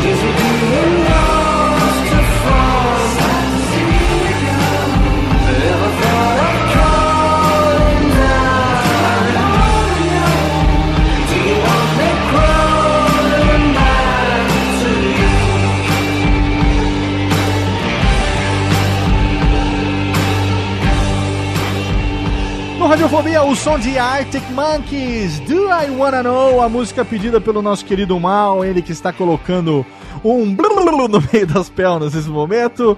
Antes teve também Technologic do Daft Punk, do Tatildo, tamo de volta, técnica sobe, da vai, tamo de volta. Rubens e Jorge, venham pra cá vocês, seus pequenos lumpa-lumpas, para bater palmas. Um, three, let's go tonight. Estamos de volta, técnica, que delícia. Rubens Jorge batendo palmas. Tá chegando o final de semana, vocês vão comer Doritos. Calma, calma. Não priemos cânico, estamos de volta para o bloco derradeiro do seu Radiofobia, mais tecnologicamente do que nunca. E eu quero saber agora de vocês, nesse finalzinho do último bloco, nesse comecinho do último bloco, é, eventos de tecnologia. Uma das coisas que eu mais tenho inveja de vocês, que eu sempre quero que vocês pisem num cocô de cachorro quando, em algum momento. Você sente a mesma coisa em relação aos eventos geeks dos nossos amigos? Não. Em que Só eventos geeks? Eventos geeks Ah, Comic Con, por exemplo. Ah, sim, claro. Ah, então beleza. Sempre tem- temos aquela inveja. Quem pode mais, chora menos. Já dizia o poeta, né? Quem pode mais, chora menos. Eu, como posso muito pouco, eu choro pra caralho. Não, não choro, tá brincadeira. É, mas assim, eventos de tecnologia, hoje em dia, eu me lembro, eu trabalhei numa multinacional do setor automotivo japonesa. É, foi uma quebra de paradigma. Olha como eu tô falando palavras difíceis hoje, né? Caramba. Quebra. foi uma quebra de paradigma na época que eu trabalhei, que eu trabalhava no departamento de comunicação, é, convencer os diretores e, enfim, da- as pessoas ligadas à, à chefia da empresa de que seria importante a partir dos próximos lançamentos, em todos os lançamentos, termos pessoas ligadas à internet, blogueiros, vlogueiros, jornalistas, pessoas que têm como a, a mídia internet como sua plataforma principal e não apenas as pessoas ligadas à mídia impressa, rádio e televisão, né? E foi um sacrifício conseguir com que isso acontecesse, até que hoje acabou se tornando, tô falando isso de 2007, então são sete, sete anos, seis anos atrás, é, hoje em dia se tornou padrão. Dificilmente uma empresa, não, não apenas empresas ligadas ao ramo tecnológico, empresas do setor automotivo, empresas de cosméticos, enfim, a- a- é- hoje se tornou padrão. Se a empresa vai fazer um evento de lançamento de produto, vai fazer alguma coisa assim, ela chama é, é, é, invariavelmente também os blogueiros, as pessoas que trabalham com a, a tecnologia, com mídia, ou com aquilo que elas acham que, são, que, que é relevante para o seu produto, para o seu lançamento, na internet e chama essas pessoas para uma, uma prévia, para um test drive, enfim, para alguma coisa assim. Vocês estão sempre nesses eventos, eu- a gente que acompanha uns aos outros reciprocamente e vice-versa nas redes sociais. A gente sabe né, o, quanto que, o quanto do tempo de vocês é, é dedicado a isso. Eu quero saber um pouco sobre é, é, essa, esse desdobramento. Quer dizer, você tem que estar cuidando do negócio, ao mesmo tempo você tem que gerar conteúdo e você tem que se fazer presente nesses eventos. Como é que isso funciona para vocês? Cara, na maior parte das vezes, assim, a maioria, é quem vai não sou eu nos eventos, são os editores do site. Entendi. Porque eu não cuido mais da parte de notícia, eu não escrevo notícias diariamente no site. Ah, então, quem vai no lançamento do celular, por exemplo, é o cara que precisa ou que vai escrever sobre aquele lançamento, vai fazer o hands-on e tudo mais. Entendi. então, por isso eu acabo não participando desse tipo de evento, de lançamento, de apresentação. Certo. Mas eu vou nos outros, eventos de relacionamento, ah, ou algum evento que tenha a ver com alguma coisa bacana, mas que não necessariamente vai gerar uma pauta, então não compensa o editor perder o dia, eu acabo indo para fazer a dele. Entendi. Ah, por exemplo, ano passado a gente foi conhecer o cockpit da Caterham na, na Fórmula 1 lá, Certo. Interlagos. Aham. Então, não, não é uma coisa que ia gerar pauta pro site, mas é uma coisa que tecnologicamente, tecnologicamente até pra mim, né, é interessante. Claro. Então eu acabei indo, mas não fazia sentido levar um editor nesse evento. Ou seja, o editor não vai precisar escrever uma notícia. Tem paddock mulher gostosa, uísque 12 anos, e vamos lá. É isso aí. vamos pro sacrifício, vamos pro sacrifício, né? A parte ruim é minha. Exatamente. E o senhor, seu Nick Falciellis, que além de tudo isso também tem duas crianças em casa para cuidar. É, pois é, na verdade as crianças moram com a mãe, né? Então, Aham. tirando agora que a mãe tá de férias, eu, eu tenho é, liberdade total, assim, pra viajar. Certo. Mas é, o que acontece é o seguinte, eu vou bastante, sempre vou com Putex, passo a semana no evento, faço cobertura, escrevo. Eu faço um sacrifício, assim como o Thiago estava contando, também tenho. Eu, eu, eu- meu, meu dia a dia está ligado em outra coisa. Mas na hora do evento eu faço um sacrifício, até porque, visto para os Estados Unidos, nem todo mundo tem, entendeu? Uma coisa meio complexa. assim. Sim. Então, Na hora que faço- te convidam para fazer aquele lançamento de produto, por exemplo, numa praia paradisíaca no litoral nordestino, você faz o sacrifício e vai, né? Mas Eu ele vou, também é. foi pra Amazônia testar o, o drive da Microsoft, viu? É, não, ali é diferente. Aquilo ali era uma ação comercial. Fui contratado por uma Não, agência. ali é, ali não foi pra- como- Exatamente. é, foi, não, foi- então, a- além de tudo, tem isso, né? Vocês têm que não só, mesmo que o evento seja incrível, vocês têm que dar a visão de do cabeça, muitas vezes, né? Do, do líder do site, do editor-chefe daquilo, né? Ou transportar Exato, é. aquilo tudo para um podcast, para um Sala da Justiça, Tecnocast, um Ultra Geek. Às vezes a opinião que você tem no momento acaba virando um comentário, né? Isso é muito bacana. Mas acho que no caso, no caso de vocês tem dois, dois, do- duas realidades, né? Tem a realidade, é, vamos dizer assim, do, do, do dono do negócio e tem a realidade também é, é, da pessoa como personalidade de tecnologia, né? Ou não tem? Acho que tem esses dois casos, né? Tem o caso que chamam é, o Nick, querem chamar o Nick, na verdade, querem chamar o, o meio bit, né? Querem chamar lá o, o Digital Drops e tal, e às vezes eles querem o Nick Ellis, a pessoa do Nick Ellis ali, pra, enfim, é, avalizar ali o, o que eles estão fazendo, ou não acontece isso? Exatamente. Esse trabalho da Microsoft, por exemplo, foi isso. Não era uma coisa, não tinha nada a ver com os blogs. Sim. É, Foi uma coisa pessoal mesmo, e rola que- bastante isso. Né? Tipo o Yabu fez, fazendo coluna no Submarino. Alguma coisa assim. Eles não querem o É, cara eu, eu especi- tenho coluna submarino Então, eles querem a, a pessoa, porque, enfim, eles estão usando também você como pessoa, como figura pública e que conseguiu se tornar um formador de opinião no meio que você navega, não é isso? Ou eu tô falando muita merda? Não, é exatamente isso. Exatamente. Exatamente, Léo. E até acaba sendo meio compli é, conflitante essa personalidade. Pois é, então. ah, do cara de negócios, do cara da editoria. É. Porque você não tem condições de acompanhar, como a gente falou no primeiro bloco, né? De acompanhar tudo que acontece no mundo da, tec- da tecnologia e ao mesmo tempo fazer tudo que tem que fazer, sabe? É uma empresa. Pois é. Porque tem E- eventos, ocasiões que são ocasiões puramente de relacionamento também, né? Sim. Não necessariamente de que vão gerar uma pauta nem nada. Tem... Eu vou te falar qual é a melhor parte desses eventos. É encontrar com os amigos, cara. Como qualquer Sim. evento, encontrar com os amigos é a melhor parte. Porque É a parte pô, mais você legal, troca cara. ideia, você, entendeu? Você abre teus horizontes, de repente, pô, o Thiago tá fazendo uma coisa, o Tato tá fazendo outra. Pra mim é sempre um prazer imenso, cara, encontrar com meus amigos e poder conversar. Então, se a empresa, no mínimo, te- tá te propici- propiciando esse tipo de encontro, Sim. tem alguma coisa positiva já nisso. Não que, que eu aceite qualquer convite. Claro. É, de- de- idealmente, é o que o, o Thiago tava falando, idealmente é, é alguma coisa que vai gerar pauta, né? Claro. Mas nem sempre. Às vezes você vai achando que vai gerar pauta e chega lá e não tem.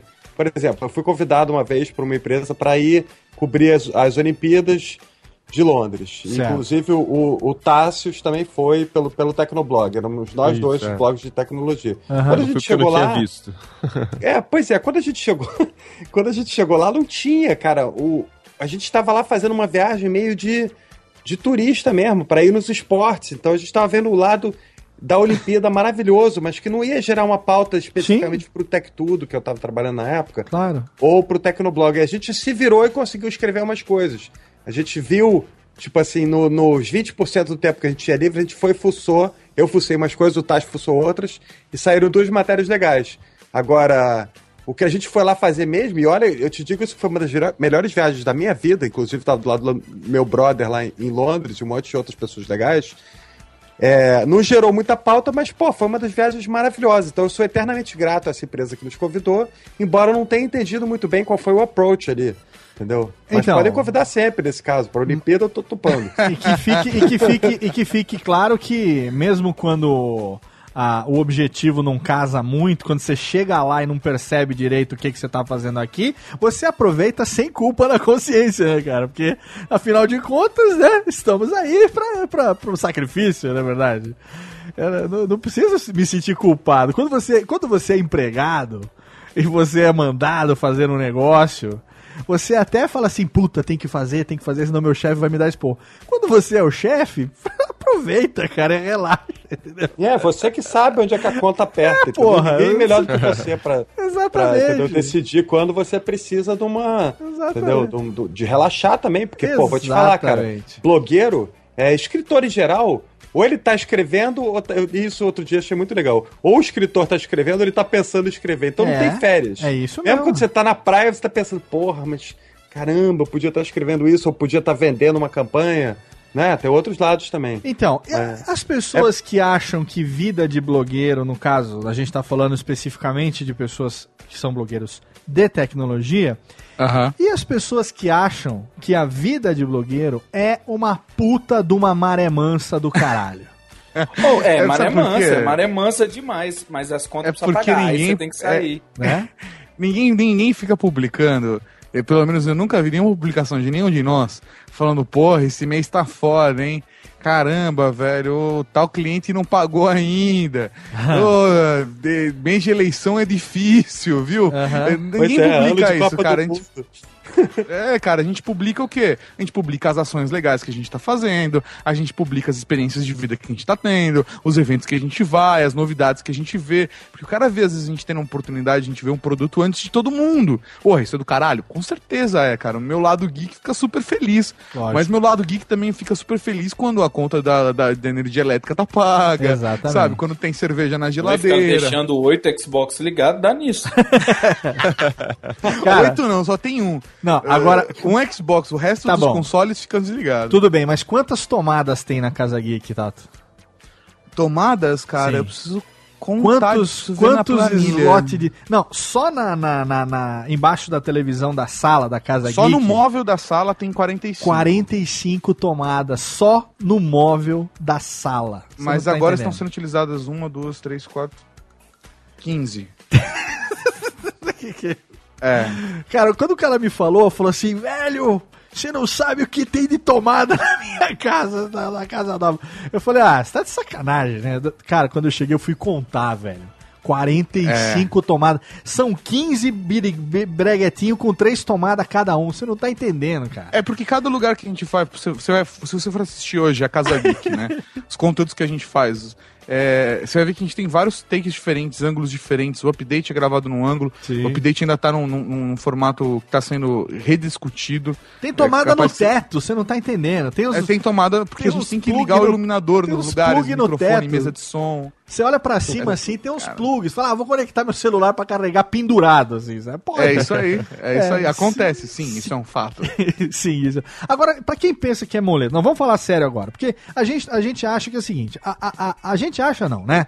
A- o ser humano vive sempre aquela é, lei do menor esforço. né? Então, quanto menos eu puder fazer e mais eu puder ganhar, é melhor, né? A maioria das pessoas, pelo menos, pensa dessa maneira. Só que entre o, o, o ideal e a prática, existe um, um, um vácuo, um universo que distancia pra caralho essas duas coisas. né? Então, entre você conseguir aquilo que você quer, e, e tem uma coisa que a única maneira mágica que eu aprendi até hoje de fazer dinheiro se chama trabalhando pra caralho. Sim. A única, a única fórmula mágica é essa. Trabalhando eu- pra caralho. Léo, mas, mas- sabe uma coisa engraçada? Ah. É, eu posso fazer um pequeno paralelo? Paralelo, paralelo. A, a todo o nosso universo, não importa se você está escrevendo um texto, fazendo um podcast, ou, ou você seja um youtuber, mas eu, eu me lembro de um e-mail que um tio meu recebeu e ele me mandou a mensagem, tipo, ah, você que trabalha na área, pode me dizer como isso funciona? E basicamente, olha, olha, olha só que, que bonita a falácia sendo construída. É. É, ganhe dinheiro no YouTube com três passos. Olha aí. Tá Passo vendo? um, Passo um. Crie um canal no YouTube. Ok. Aí você para e pensa, criar um canal no YouTube, eu consigo fazer, não é uma coisa tão difícil, né? Chupetinha, claro. Passo 2, suba um vídeo. Porra! Porra, subir um vídeo, você não precisa nem fazer o vídeo, você só sobe um vídeo. Vamos subir. Caralho, é, é muito fácil isso, ok? Eu acho que eu não conheço o YouTube, mas imagino que com 15, 20 minutos eu consiga aprender isso, certo? A não ser que você Passo- mora em Serra Negra, claro. É, é, vai demorar mais, mas você vai, você vai conseguir fazer. Vai não conseguir, vai conseguir. Passo 3, ganhe dinheiro. Olha aí. Cara, Esse que fácil, cara. que eu gostei. É, cara, é, Esse é assim, é quando bom, você pular três pra passos pra ganhar dinheiro e o terceiro passo é ganhar dinheiro, Olha aí. cara, é muito fácil, velho. Muito e fácil. as pessoas Nossa, têm essa impressão de que a vida é, de produtor de conteúdo é realmente, é, é realmente isso. Mas tem todos os trâmites, a gente tem que se preocupar com o servidor para segurar a estrutura de acesso, a gente tem que se preocupar em desenvolver um conteúdo bacana, é, em ampliar, sabe, o, o volume de acesso no conteúdo, porque quanto mais acesso, melhor rendimento a gente tem, ao mesmo tempo de entregar sempre um conteúdo de boa qualidade, de ter uma periodicidade, todas essas são preocupações que a gente tem, Sim. e fora isso, relacionamento com a marca, com as agências, com o departamento comercial, a gente tem que ter, é, é, a gente tem que se desdobrar em 500, sabe? Eu e o Mal aqui hoje, a gente tem uma média de trabalho de 14 horas por dia. Média. É, é isso né? aí mesmo. É Tem isso dia mesmo. que é mais, assim. A gente já Pois chegou a bater, pô, absurdos de 17 horas por dia de trabalho. É, Não, a gente, já, a gente, a dorme. gente juntos já passou por situações da gente virar eh, 24, 36 horas sem dormir, Sim, trabalhando, sim, pô. sim, sim. Em ocasiões de evento, que a gente fez maratona, que a gente fez isso, aquilo. Já aconteceu, no- da gente virar o dia inteiro e, e, tá, e tá gerando conteúdo. O que as pessoas não entendem, eu não sei se vocês vão concordar comigo ou não, mas de tudo aquilo que a gente faz, de todo o conteúdo que a gente gera, tudo aquilo que a gente escreve, podcast que produz e vídeo, tarararará, a menor porcentagem disso que dá alguma renda, né, cara? Aham. A grande maioria, a grande maioria é um pleonasmo pleonástico pra caralho, mas a, a, A grande maioria da maior a parte. grande maioria da maior parte de tudo aquilo que a gente faz é pra você continuar existindo como, ferra, como mídia, cara, como, como canal. Porque não é tudo que dá dinheiro. O nego pensa que qualquer coisa, por exemplo, o, o Thiago. é, ontem eu vi uma, uma, uma tweetada bastante interessante de um amigo nosso. É, o Cosme, Cosmides, nosso amigo Cosmides. Eu mandar um beijo, não sei se ele ouve ainda o Radiofobia ou não. Um beijoca aqui pro Cosmides. É, ele ouviu o último Tecnocast. O Mobilon deve ter visto a mention ontem dele lá no Twitter. Acho que viu porque ele deu RT, né? É, você viu, Thiago, que ele falou? Não Que me lembro, mas devo ter visto sim. O bacana é que você não defende uma plataforma como Ah, tá. sendo aquilo que você acha que é foda. Ele falou claramente nesse último Tecnocast que foi falando sobre o iPhone e os Moto Google, né? É, foi o tema do último Tecnocast. Produção Radiofobia Podcast Multimídia, link no post, técnica. Muito obrigado. Tá lá pra você, se você é louco e ainda não ouve o Tecnocast, você vai lá e vai ouvir que o podcast é muito foda. É, E aí ele falou exatamente isso. O que eu admiro no Thiago Mobilon não é o fato de que ele defende uma ou outra plataforma, mas ele defende a tecnologia. Ele, ele, ele, se- ele é amante de tecnologia. Né? Esse posicionamento, muitas vezes, ele está falando ali sobre é, o, o- o embate agora do- dos novos iPhone com a- o Moto Google e tal, não sei o quê. E eu tenho certeza que ele não está ganhando nem da Apple e nem da Motorola, muito menos do Google para fazer isso. Mas ele está gerando conteúdo, ele precisa gerar conteúdo. Se alguma coisa como consequência disso vai gerar um conteúdo pago ou não, é, é consequência. Ou, ou não é, Mobilon? É, na verdade, o problema é que em tecnologia a gente não tem como gerar conteúdo sem falar de marca. A gente tá o tempo Exatamente. todo falando Aham. de marca. E o que nego pensa E- que é o contrário, que você tá falando porque tá ganhando pra falar. E ao mesmo tempo, isso faz com que a gente não ganhe. Porque o cara não, não vai anunciar, porque a gente já vai falar de graça. Então é Tem cara que fala, velho, por que eu vou É. anunciar se você com certeza vai falar do meu produto? É uma linha Ah, tênue, essa- cara, e essa entre- postura. entre- é, é uma linha bem tênue entre você ganhar dinheiro e você fazer um negócio de graça pros outros, cara.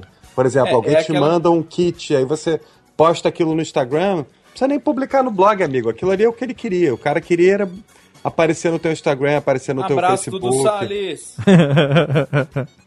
Pô, então, sabe, vale a pena até ficar de olho nisso, entendeu?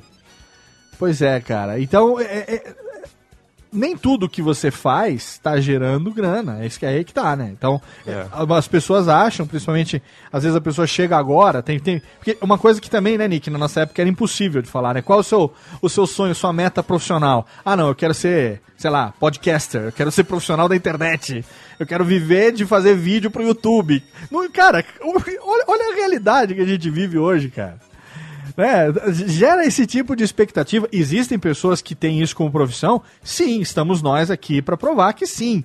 Agora, todo mundo concorda que a gente acabou a- a- caindo nisso? É, é lógico que foi resultado de esforço, aliado com dedicação, com obstinação e tudo mais. Mas que se a gente fosse traçar, a gente nunca imaginaria que conseguiria fazer o que está fazendo hoje profissionalmente? Nunca imaginaria. Não tem como prever esse Mas tipo é, de é coisa. lembrar, cara, que a gente não- nunca botou, nem eu, nem o Thiago, nem o Tato, nem você, Léo, Aham. nem, nem o Vivaco, a gente nunca botou nossa opinião, entendeu? À venda. Lógico. Aí é que tá. Exatamente. Se você tiver uma. Alguém, alguém vai, pode te procurar para uma parceria comercial, para você falar de alguma coisa, você vai primeiro deixar bem claro que aquilo ali é um conteúdo pago. Como qualquer mídia faz, informe publicitário existe em revista desde que eu nasci, muito antes até. Então, é, você diferenciar aquilo do teu conteúdo principal. E segundo, nunca mudar a tua opinião porque alguém tá te pagando. Então, o cara que vai Aham. anunciar no, no Meio Beat, no Tecnoblog, no, no Air Geeks, ele sabe que se ele tiver um produto de merda, a gente vai falar que o produto dele é de merda. A gente talvez não fale tão, entendeu, com a, a- a palavra merda, mas a gente vai deixar É. bem claro pro consumidor o que, que é aquilo ali, entendeu? Porque a gente não tá, cara, nesse negócio para enganar os outros. A gente tá aqui pela nossa credibilidade, por quem a gente é, por quem a gente, pela, a gente escreve e a gente dá a cara a tapa, mas ali tá a nossa opinião. É- Isso é, é o, o, o- o diferencial de um blogueiro é a sua opinião, entendeu? É meio que uma não parada tá meio venda. colunista, né? Você é meio que um colunista.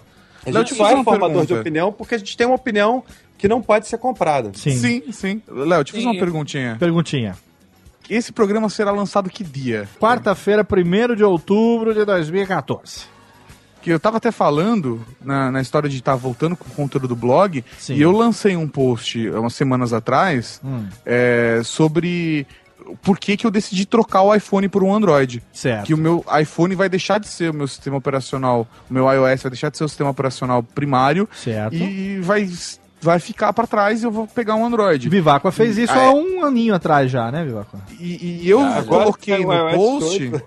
É, e eu, eu coloquei no post passo a passo porque eu fiz isso. Certo.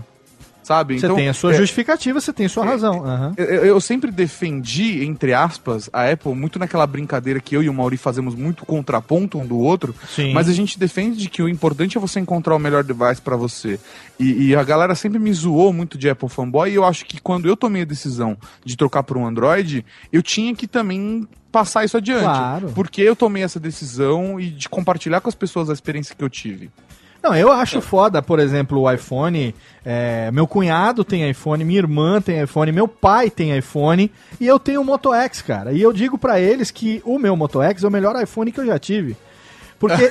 é, porque ele, ele, ele, ele tem tudo aquilo que eu preciso, entendeu? Para as minhas É, o- usabilidades do dia a É, dia. o principal é você usar a tua plataforma sem encher o saco dos outros. Exatamente. bem claro É, no cara. Tecnocast. O- Exatamente. O, Toad também, que gravou lá o Tecnocast, também tinha feito um post sobre isso no meio beat. Exato. O principal, cara, é você não encher o saco de quem gosta de iOS, Isso. ou de Sim. quem gosta de Android, Exatamente. ou de quem gosta de Windows Phone. Cada um usa o sistema que quiser. Eu, por exemplo, uso Android e iOS. E se alguém me encher o saco, eu mando pra aquele lugar. Manda, pra onde você manda? Manda pra onde? Pra puta que pariu. Ah, é, agora sim, gostei, puta que porra. pariu. Ah, ah, ah, o que eu digo sempre, cara, é o seguinte, o cara tá defendendo, ah, eu, eu sou seu cachista, seu cachista, o, o Playstation Ah, é melhor, é. e o outro fica, não, Sonista. o Xbox é melhor do que o, do que o Playstation. Sonistas a grande e verdade, cachistas. velho, é que você tá perdendo o seu tempo, porque quem tá ganhando dinheiro com essa sua discussão é a Sony e a Microsoft. Cara, no que se refere tá à questão, perdendo tempo. no que se refere à questão de videogame, eu gostaria de ter todos, cara. É, exatamente, Não, cara. Eu, eu vou falar uma coisa, com base nisso tudo que a gente tem conversado aqui, é, a outra responsabilidade que muitos de nós têm, como seja formador de opinião, ou simplesmente uma, uma pessoa que explora o que chega na nossa mão, é, é isso, por exemplo, eu recebi um tempo atrás, é, literalmente eu fui pago para falar de um tablet de uma empresa que não fazia tablets, e a nota que eu dei foi 7, com base na minha experiência. Então, e hoje em dia você sabe que tablet, se não é 9, não é uma nota boa, porque diferente de um filme, o tablet, 3 pontos a menos te impede de alguma coisa. Só que eu, como eu fiz uma coisa para games, eu tentei falar o quão bom a minha experiência em jogar naquele tablet foi. Sim. E aquele ficou o foco do produto. Então, é aquela coisa, por exemplo, o Tato, quem sabe se eu conhecendo o Tato não diria pra ele: Tato, jogos que você gosta de jogar são melhores no PlayStation 4. Só que ele acabou de falar pra gente que o Xbox não é só um videogame pra ele. É, É. uma estação. É, um mesmo, center. o, mesmo Isso aí. o console que tem estação no nome seja o outro. Mas assim, É, boa. é, mas, mas assim, é, é aquela coisa, a gente vai tirar o melhor proveito. A minha indignação com o Windows Phone sempre foi aplicativo, porque eu gosto de curtir o, o, o que a marca faz. Aham. Então, tipo, o que eu queria era curtir a marca, o sistema operacional e ter suporte a tudo. Claro. Sabe? Eu virar e falar, não, eu queria ter um Instagram porque eu gostei da câmera desse celular. E Sim. eles fizeram. Demorou, mas fizeram. Então eu acho que é isso. A gente, lógico, a gente, vai me- a gente vai meter o pau toda vez que a gente sentir que o consumidor, que é o nosso leitor, pode estar sendo lesado. Como esse último Tecnocast, que dá um, na minha opinião, dá uma aula de porque se você não é um apaixonado, você deveria investir os 350 dólares de comprar um, um relógio da Apple em qualquer outra coisa de tecnologia que vai te fazer feliz, cara. Não, comprar cerveja, cara. Cerveja é bom Não pra é caralho. a Apple aí, cara. É uma boa ideia.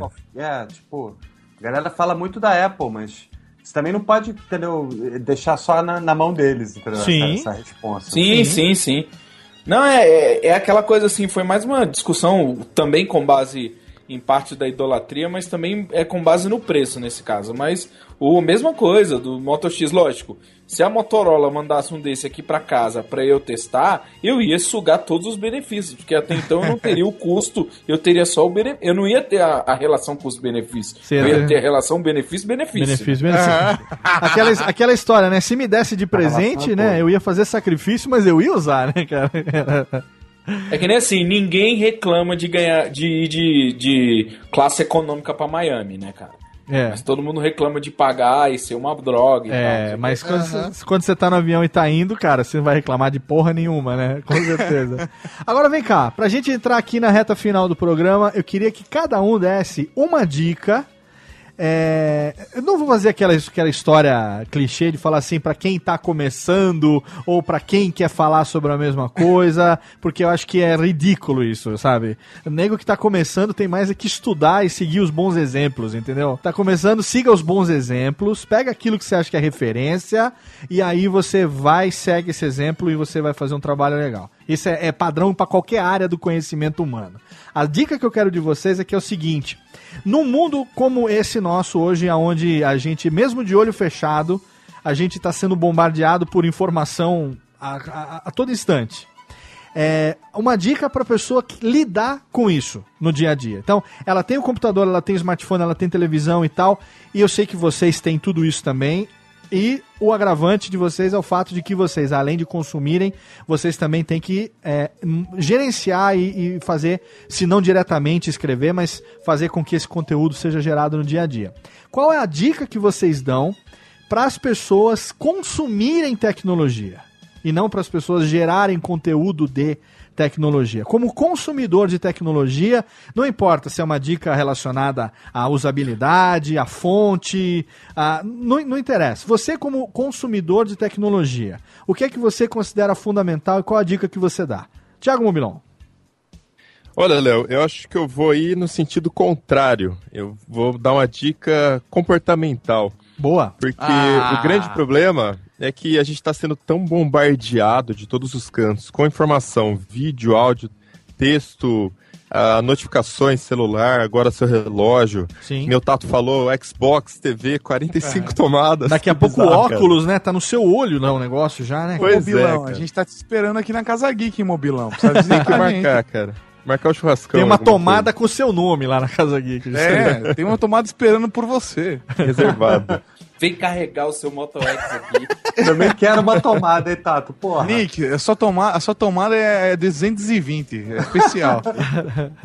Mas sim, Thiago. Mas assim, É. eu acho que a gente precisa, na verdade, de disciplina para acompanhar tudo isso. Boa. Porque todo, todo esse, esse excesso de informação, ele gera uma ansiedade gigantesca. Sim. E eu vejo que, na verdade, essa ansiedade, é, ela desperta na gente um sentimento meio de entorpecente, sabe? Você acaba ficando refém da tecnologia, ah, não porque você está usando, porque você está aproveitando 100% dela, mas que você entra no modo automático. Sabe aquela coisa de o cara que não tem amigo e fica comendo chocolate? Ah, sim, Acabou sim. que a tecnologia, ela é meio que isso. Você não tem é, outra coisa na sua vida, então você fica refém das suas notificações, do seu celular, do Facebook ali dando rolando aquela timeline do demônio lá A tecnologia é o chocolate do descontrolado. Olha aí, Thiago nunca. Mobilão. Exato. Fazendo Então, é, filosofia. O, prin- o principal é disciplina. Você tem que saber desligar. Você tem que saber Boa. se impor horários pra falar, não, chega de tecnologia, agora eu vou, sei lá, vou ler um livro, eu É, vou. porque a pessoa cria aquela expectativa do, aquela expectativa assim da ansiedade, dizendo assim: e se acontecer tal coisa e eu não ficar sabendo? É, né? é o FOMO, né? O Fear of Missing Out. Exatamente. E se acontecer alguma coisa nos próximos cinco minutos e eu não ficar sabendo? Aí o cara volta na timeline duas horas depois e começa a ver, caramba, o que, que é isso que eles estão falando que eu não sei do que, que se trata? E ele começa a pesquisar tudo que ele perdeu naquele período que ele ficou fora. É foda isso, cara. Po- Posso dar uma dica complementar à do, do Mobilão? Claro, complemente o que você quiser. Porque eu ia na mesma linha e eu acho importante o seguinte: o tempo que você fica online. Eu acho importantíssimo você ter atividades offline, sabe? Vai meter, vai ler um livro, Ó. vai, vai no shopping, no cinema, sabe? Vai caminhar numa- num, num, num parque. Só não faça tudo isso ao mesmo tempo junto, que pode dar problema, você pode ser preso por É. atentado ao pudor. Com pessoas mas- diferentes também, de preferência, né? Dependendo É, da situação. mas- né? mas- O amigo que você vai beber no bar, se você vai meter com ele também ou não, é outra história. Aí você que É, decide. não, você pode, você pode. Sim, Nada Aí de vai de cada um, pois é. Vai É. de cada um. Mauri, Mas, um beijo pra você. Vai voltar gostosa. Mas assim, a dica que eu dou é no tempo que você tá conectado, durante o dia, você dividir o momento trabalho e o momento diversão. Sim. Hoje em dia, é- é- muitas empresas utilizam a- aquele conceito do bring your own device, de você levar seu próprio dispositivo Aham. e eles colocarem a sua conta empresarial nele, ou você é um, um autônomo e tem a sua conta de trabalho também, como nós todos temos, nosso e-mail profissional e nosso e-mail pessoal no, Sim. no nosso smartphone. Vários Mas- de, de cada um, né?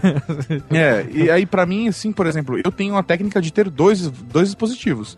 Eu tenho um smartphone que é só pro trabalho e um smartphone que eu tenho pouco tem coisas de trabalho também, mas que quando eu desligo de trabalho ninguém me alcança nesse número, sabe? Só minha família que tá dando pra mim e amigos. Ô, Fausto, aí eu, Eu a não sua- sei em qual que eu enquadro, mas eu tenho não. esse número. Ô, Fausto, Fausto Tardelli Canteras. Ah. Eu sei por que, que você tem dois devices e eu vou revelar aqui nesse momento agora. E eu vou É, quebrar a sua perna desse papinho seu aí. Po- Posso só acabar a dica antes? Você acaba já já. Você É. tem dois devices que é para suas putarias pessoais não serem sincronizadas no perfil profissional por engano. Também. É. Eu é vi um aquele pouco. seu álbum de Budapeste. né? Mas cacrua, cacrua, cacrua, cacrua. Mas o que eu ia dizer é o seguinte, estipula horário, sabe? Tipo, agora eu tô a lazer, então você não vai olhar seu e-mail do trabalho. Uma cota de tempo pra isso, Não pelo menos, olha né, e-mail de trabalho. É. É Sabe? mesmo. E, e a mesma coisa do tipo assim, poxa, eu tem momentos onde eu tô usando o Twitter a trabalho e tô usando o Twitter por diversão. É uma das poucas redes que eu tenho essa divisão. Sim. Mas tem várias redes que eu não acesso. Eu não acesso tal rede social porque eu não tô trabalhando. Então, eu- que eu sei que se eu abrir vai dar merda. Eu não Sim. abro a rede geek no meu momento de lazer, porque eu não consigo só me divertir com ela. É, eu a começo a, fazer me isso. divertir com, com um podcast ou com alguma coisa, e aí eu começo a ver as coisas que eu preciso fazer no site que poderiam deixar ele melhor. E aí quando É. eu vou ver, são 7 horas da manhã do domingo. Mas sabe por quê? Porque você Exato. se diverte também com aquilo que é o teu sustento. Aquilo que Sim, você faz sim. profissionalmente. Então a gente tem que tomar esse cuidado redobrado, né? Porque como a gente gosta do que faz e tem a felicidade de fazer o que gosta, e todos nós aqui somos felizardos de estarmos nessa mesma situação, né? De gostarmos do que fazemos e também fazermos aquilo que gostamos. é, a, a- a linha tênue entre o que é trabalho e o que é divertimento, é- ela é muito difícil de você muitas vezes detectar. Sim, né? sim, Porque você é, se diverte trabalhando, mas então você, você tem que saber colocar. Nesse momento aqui, quem é? É o Nick, né? O, o- o presidente da empresa, que tá aqui, o responsável pelo negócio, ou é o Nick pai, o Nick marido, o Nick namorado, o Nick amigo, né? Quem é que tá aqui nesse momento agora, entendeu? Eu acho que é importante pensar nisso também. E é uma coisa, uma dica muito legal que veio de vocês dois, porque é uma coisa que as pessoas, a, a grande maioria, não para pra pensar. Né? É, é tão automático, Eu vive. Posso dar uma dica? Posso dar uma dica complementar à do Tato Complemente rapidamente? o complemento do complemento, claro, pois não. Então, um amigo meu veio- Que bom. É, um amigo meu veio perguntar. Eu. Sim, eu tem vou, citar, eu vou citar algumas marcas e tentar esconder outras. Mas um amigo meu veio perguntar pra mim, ele é louco por leitura, ele falou: "Cara, eu não tenho parede pra botar livro, queria comprar um dispositivo digital pra ler. Sim. Pega um iPad ou um Kindle". Eu falei: "Você gosta de verdade de ler?" Sim. Pega um Kindle. Claro. Ele, Pô, mas por que e tal, não sei o que? Eu falei, olha, eu vou te dar uma dica e guarde isso pra todos os tempos. Você gosta de ser interrompido quando lê? Não. Então nunca compre um, Sim. dis- um dispositivo pra ler que roda Angry Birds. Claro, com certeza. Essa é a dica. Se É vai ficar te dica do mundo, distraindo. cara. é, velho, se você vai comprar um aplicativo que você está a um passo de jogar um porco, a jogar um pássaro contra porcos empilhados em madeira, não faça, velho, não faça. A não Ele ser que olhou você assim, seja muito disciplinado, né? mas o iPad eu posso usar para ler quadrinhos. Eu falei, então compra um iPad para quadrinhos e um Kindle para livro. É. Porra, mas por que, por que que eu vou gastar com duas coisas? Porque você vai conseguir fazer as duas coisas se tiver dois Sim, dispositivos. sim, sim, sim, sim. Eu E concordo. já é, já é muito difícil você conseguir ler livro em papel É. e resistir à tentação de não pegar o smartphone para ver notificação, Exato, né? exatamente. A de verdadeira, verdadeíssima. Você Parar- parar. iPad, então? É. Técnica do modo avião. E se eu vou ler o iPad, eu ligo o modo avião. Aí eu estou incomunicável no iPad. Tiro, É eu bom, coloco cara. tudo no mudo, e aí é modo avião, eu tô lendo tal. E eu crio metas ainda. Tipo, ah, hoje eu vou ler dois capítulos. Então eu leio dois capítulos, aí eu paro, vou ver notificações e vou voltar à vida, entendeu? Falar nisso, estou aceitando verdade, o- Kindle Paperwhite de presente aí, meus queridos ouvintes. Podem Acabou de mandar. sair o, o Eu também Kindle mande pra recomendo caixa muito. postal da Rede Geek, Estou aceitando. presentes. Estou... Nick, e a sua dica, velho? A minha dica é a seguinte: nunca, jamais compartilhe alguma coisa sem ler. Boa. Nunca é, comente Nossa. num texto depois que você só leu o título. Sim. Entendeu? Boa. E nunca. É, e se você te gostar mesmo dessas listas, esses sites que tem um monte de lista, procure se aprofundar nos temas que estão sendo tratados, em vez de compartilhar com toda a sua timeline. Boa. Porque ninguém tem nada a ver com isso, entendeu? Boa, A boa. gente. Um pouquinho mais de. de cura- se quer ser um curador, então bota um pouquinho de qualidade nessa curadoria. Minha dica é só Boa. essa. Filtre, né? Filtre o conteúdo Exatamente. e saiba o que você tá passando pra frente, né? Porque senão, meu amigo, alguém vai filtrar você, entendeu? E aí É. manda esconder e nunca mais. Não, e outra coisa que também acontece muito, que a pessoa tem um afã de ser compartilhador de conteúdo, né? De, de, é, sabe, ser aceito como formador de opinião. E ela vê aquilo e replica tudo que ela encontra. E se por acaso você sai do ambiente virtual e você encontra com a pessoa no boteco, no restaurante ou na praça, qualquer coisa assim, e a pessoa pergunta: Puta, achei muito bacana aquele texto que você compartilhou. Queria saber o que, que você acha daquilo. A chance enorme de você não ter a menor ideia do que ele tá falando. Com certeza. Porque você só foi lá e achou que era foda dar um reply de um negócio de fulano de tal e você não parou pra ler aquela merda. E quando, quando o que realmente vale, que é a sua opinião a respeito daquilo, pode você pode achar que não. Mas a sua opinião vale pra caralho. E pelo contrário, é, é- é exatamente a sua opinião que pode tornar você um dia um- uma referência naquilo que você quer fazer. É só E, ela. a- e Só a até sua uma referência para os veículos e meios que você acompanha, né, cara? Exatamente. Porque quantas, quantas vezes a gente não vê, por exemplo, o Cris Dias, eles, ele mesmo fala muito isso no brainstorm, que ele solta uma isca, mas para gerar um debate, ele fica Sim. participando lá. Sim. Né? A, a Maria vai com as outras, é aquela que tem menos amigos na escola, né, cara? Não, É. tem mais amigos, ou pelo menos aquele que é o mais popular, é aquele que, que ele tem a opinião própria e é aquele que sustenta a sua opinião. E se por acaso ele é, encontra uma argumentação que o convence do contrário, ele não tem vergonha também de mudar a sua opinião quando ele acha que é necessário, quando ele sabe que estava errado, ou quando ele aprende uma coisa que ele não sabia, né? O mais foda é você ficar naquela do, e aí, vamos, o que, que você acha? Ah, eu acho que ele acha. eu acho a mesma coisa que ele achar. O que ele achar, eu tô achando também. ele é muito foda, o que ele achar, eu tô achando também, porque ele é meu amigo. Ah, se foder. Não dá, né?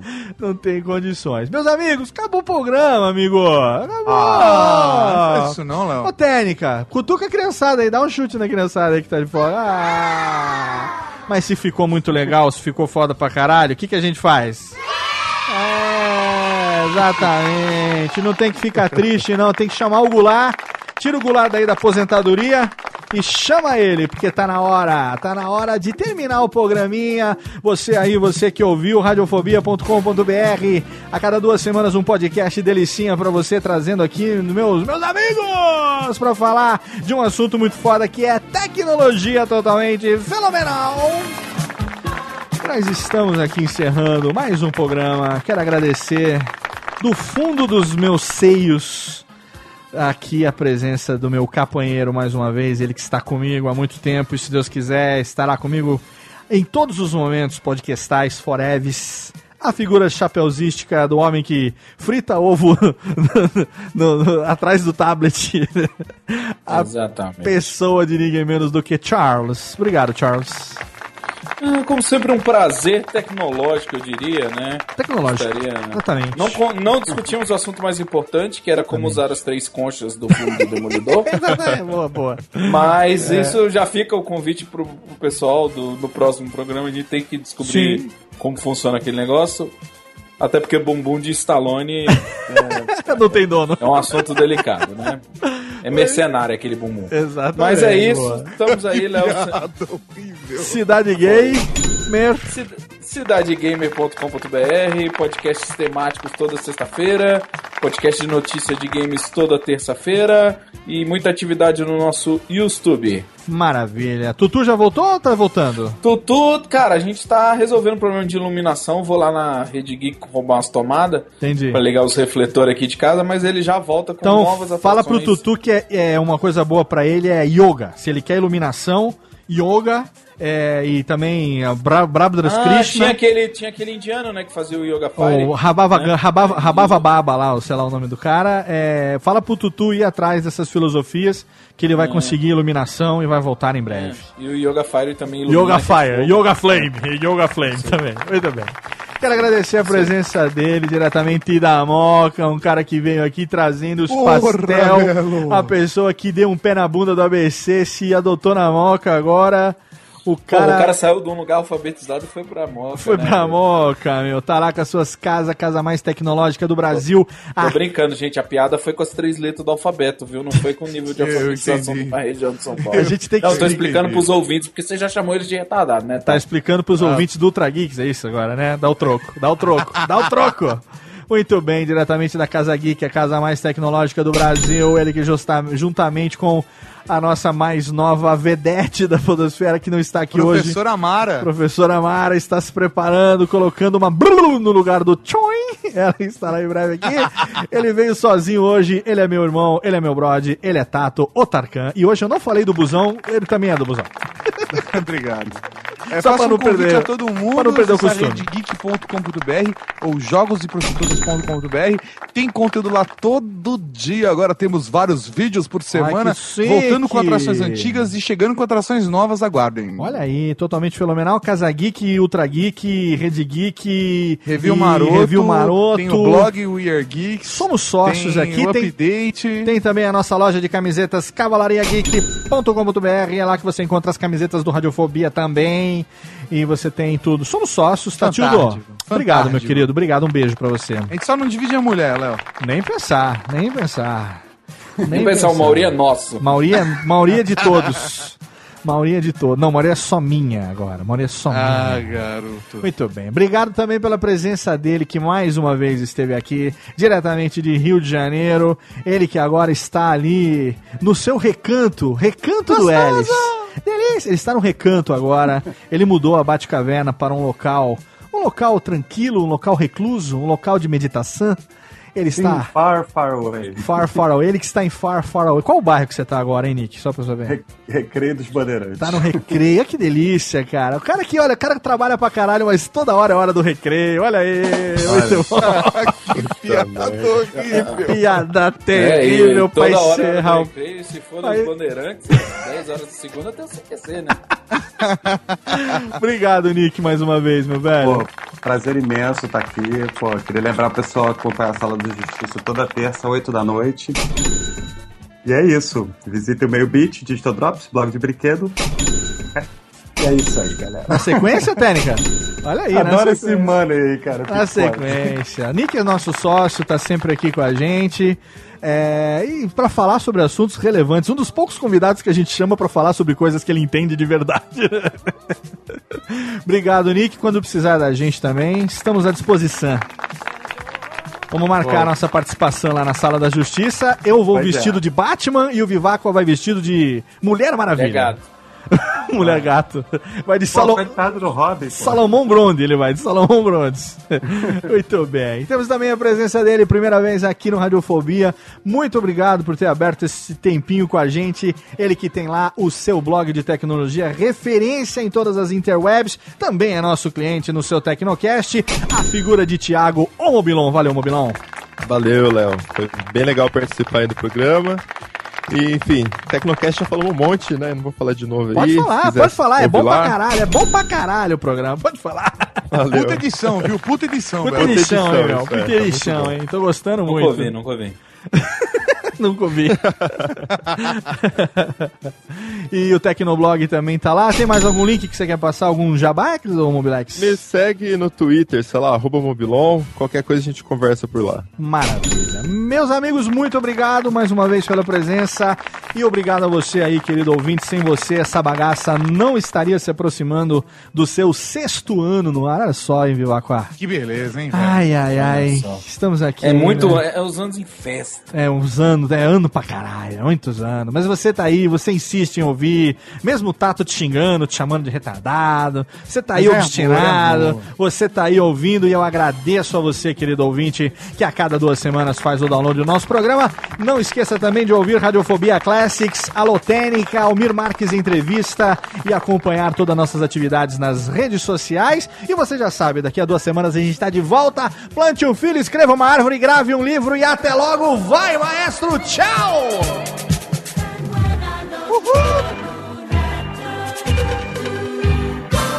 Vai. 412 mentions. Olha só, hein? Então, agora tem que atualizar aqui. Carlos Tourinho, um beijo pra você. Muitas mentions. Eu gostei da parte tá- que ele falou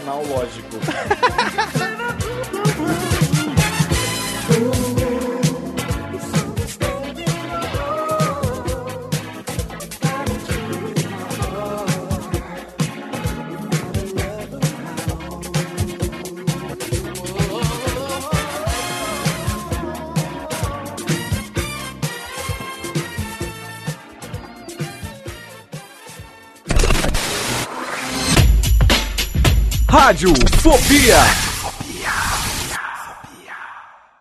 Este podcast foi produzido por Radiofobia, podcast e multimídia.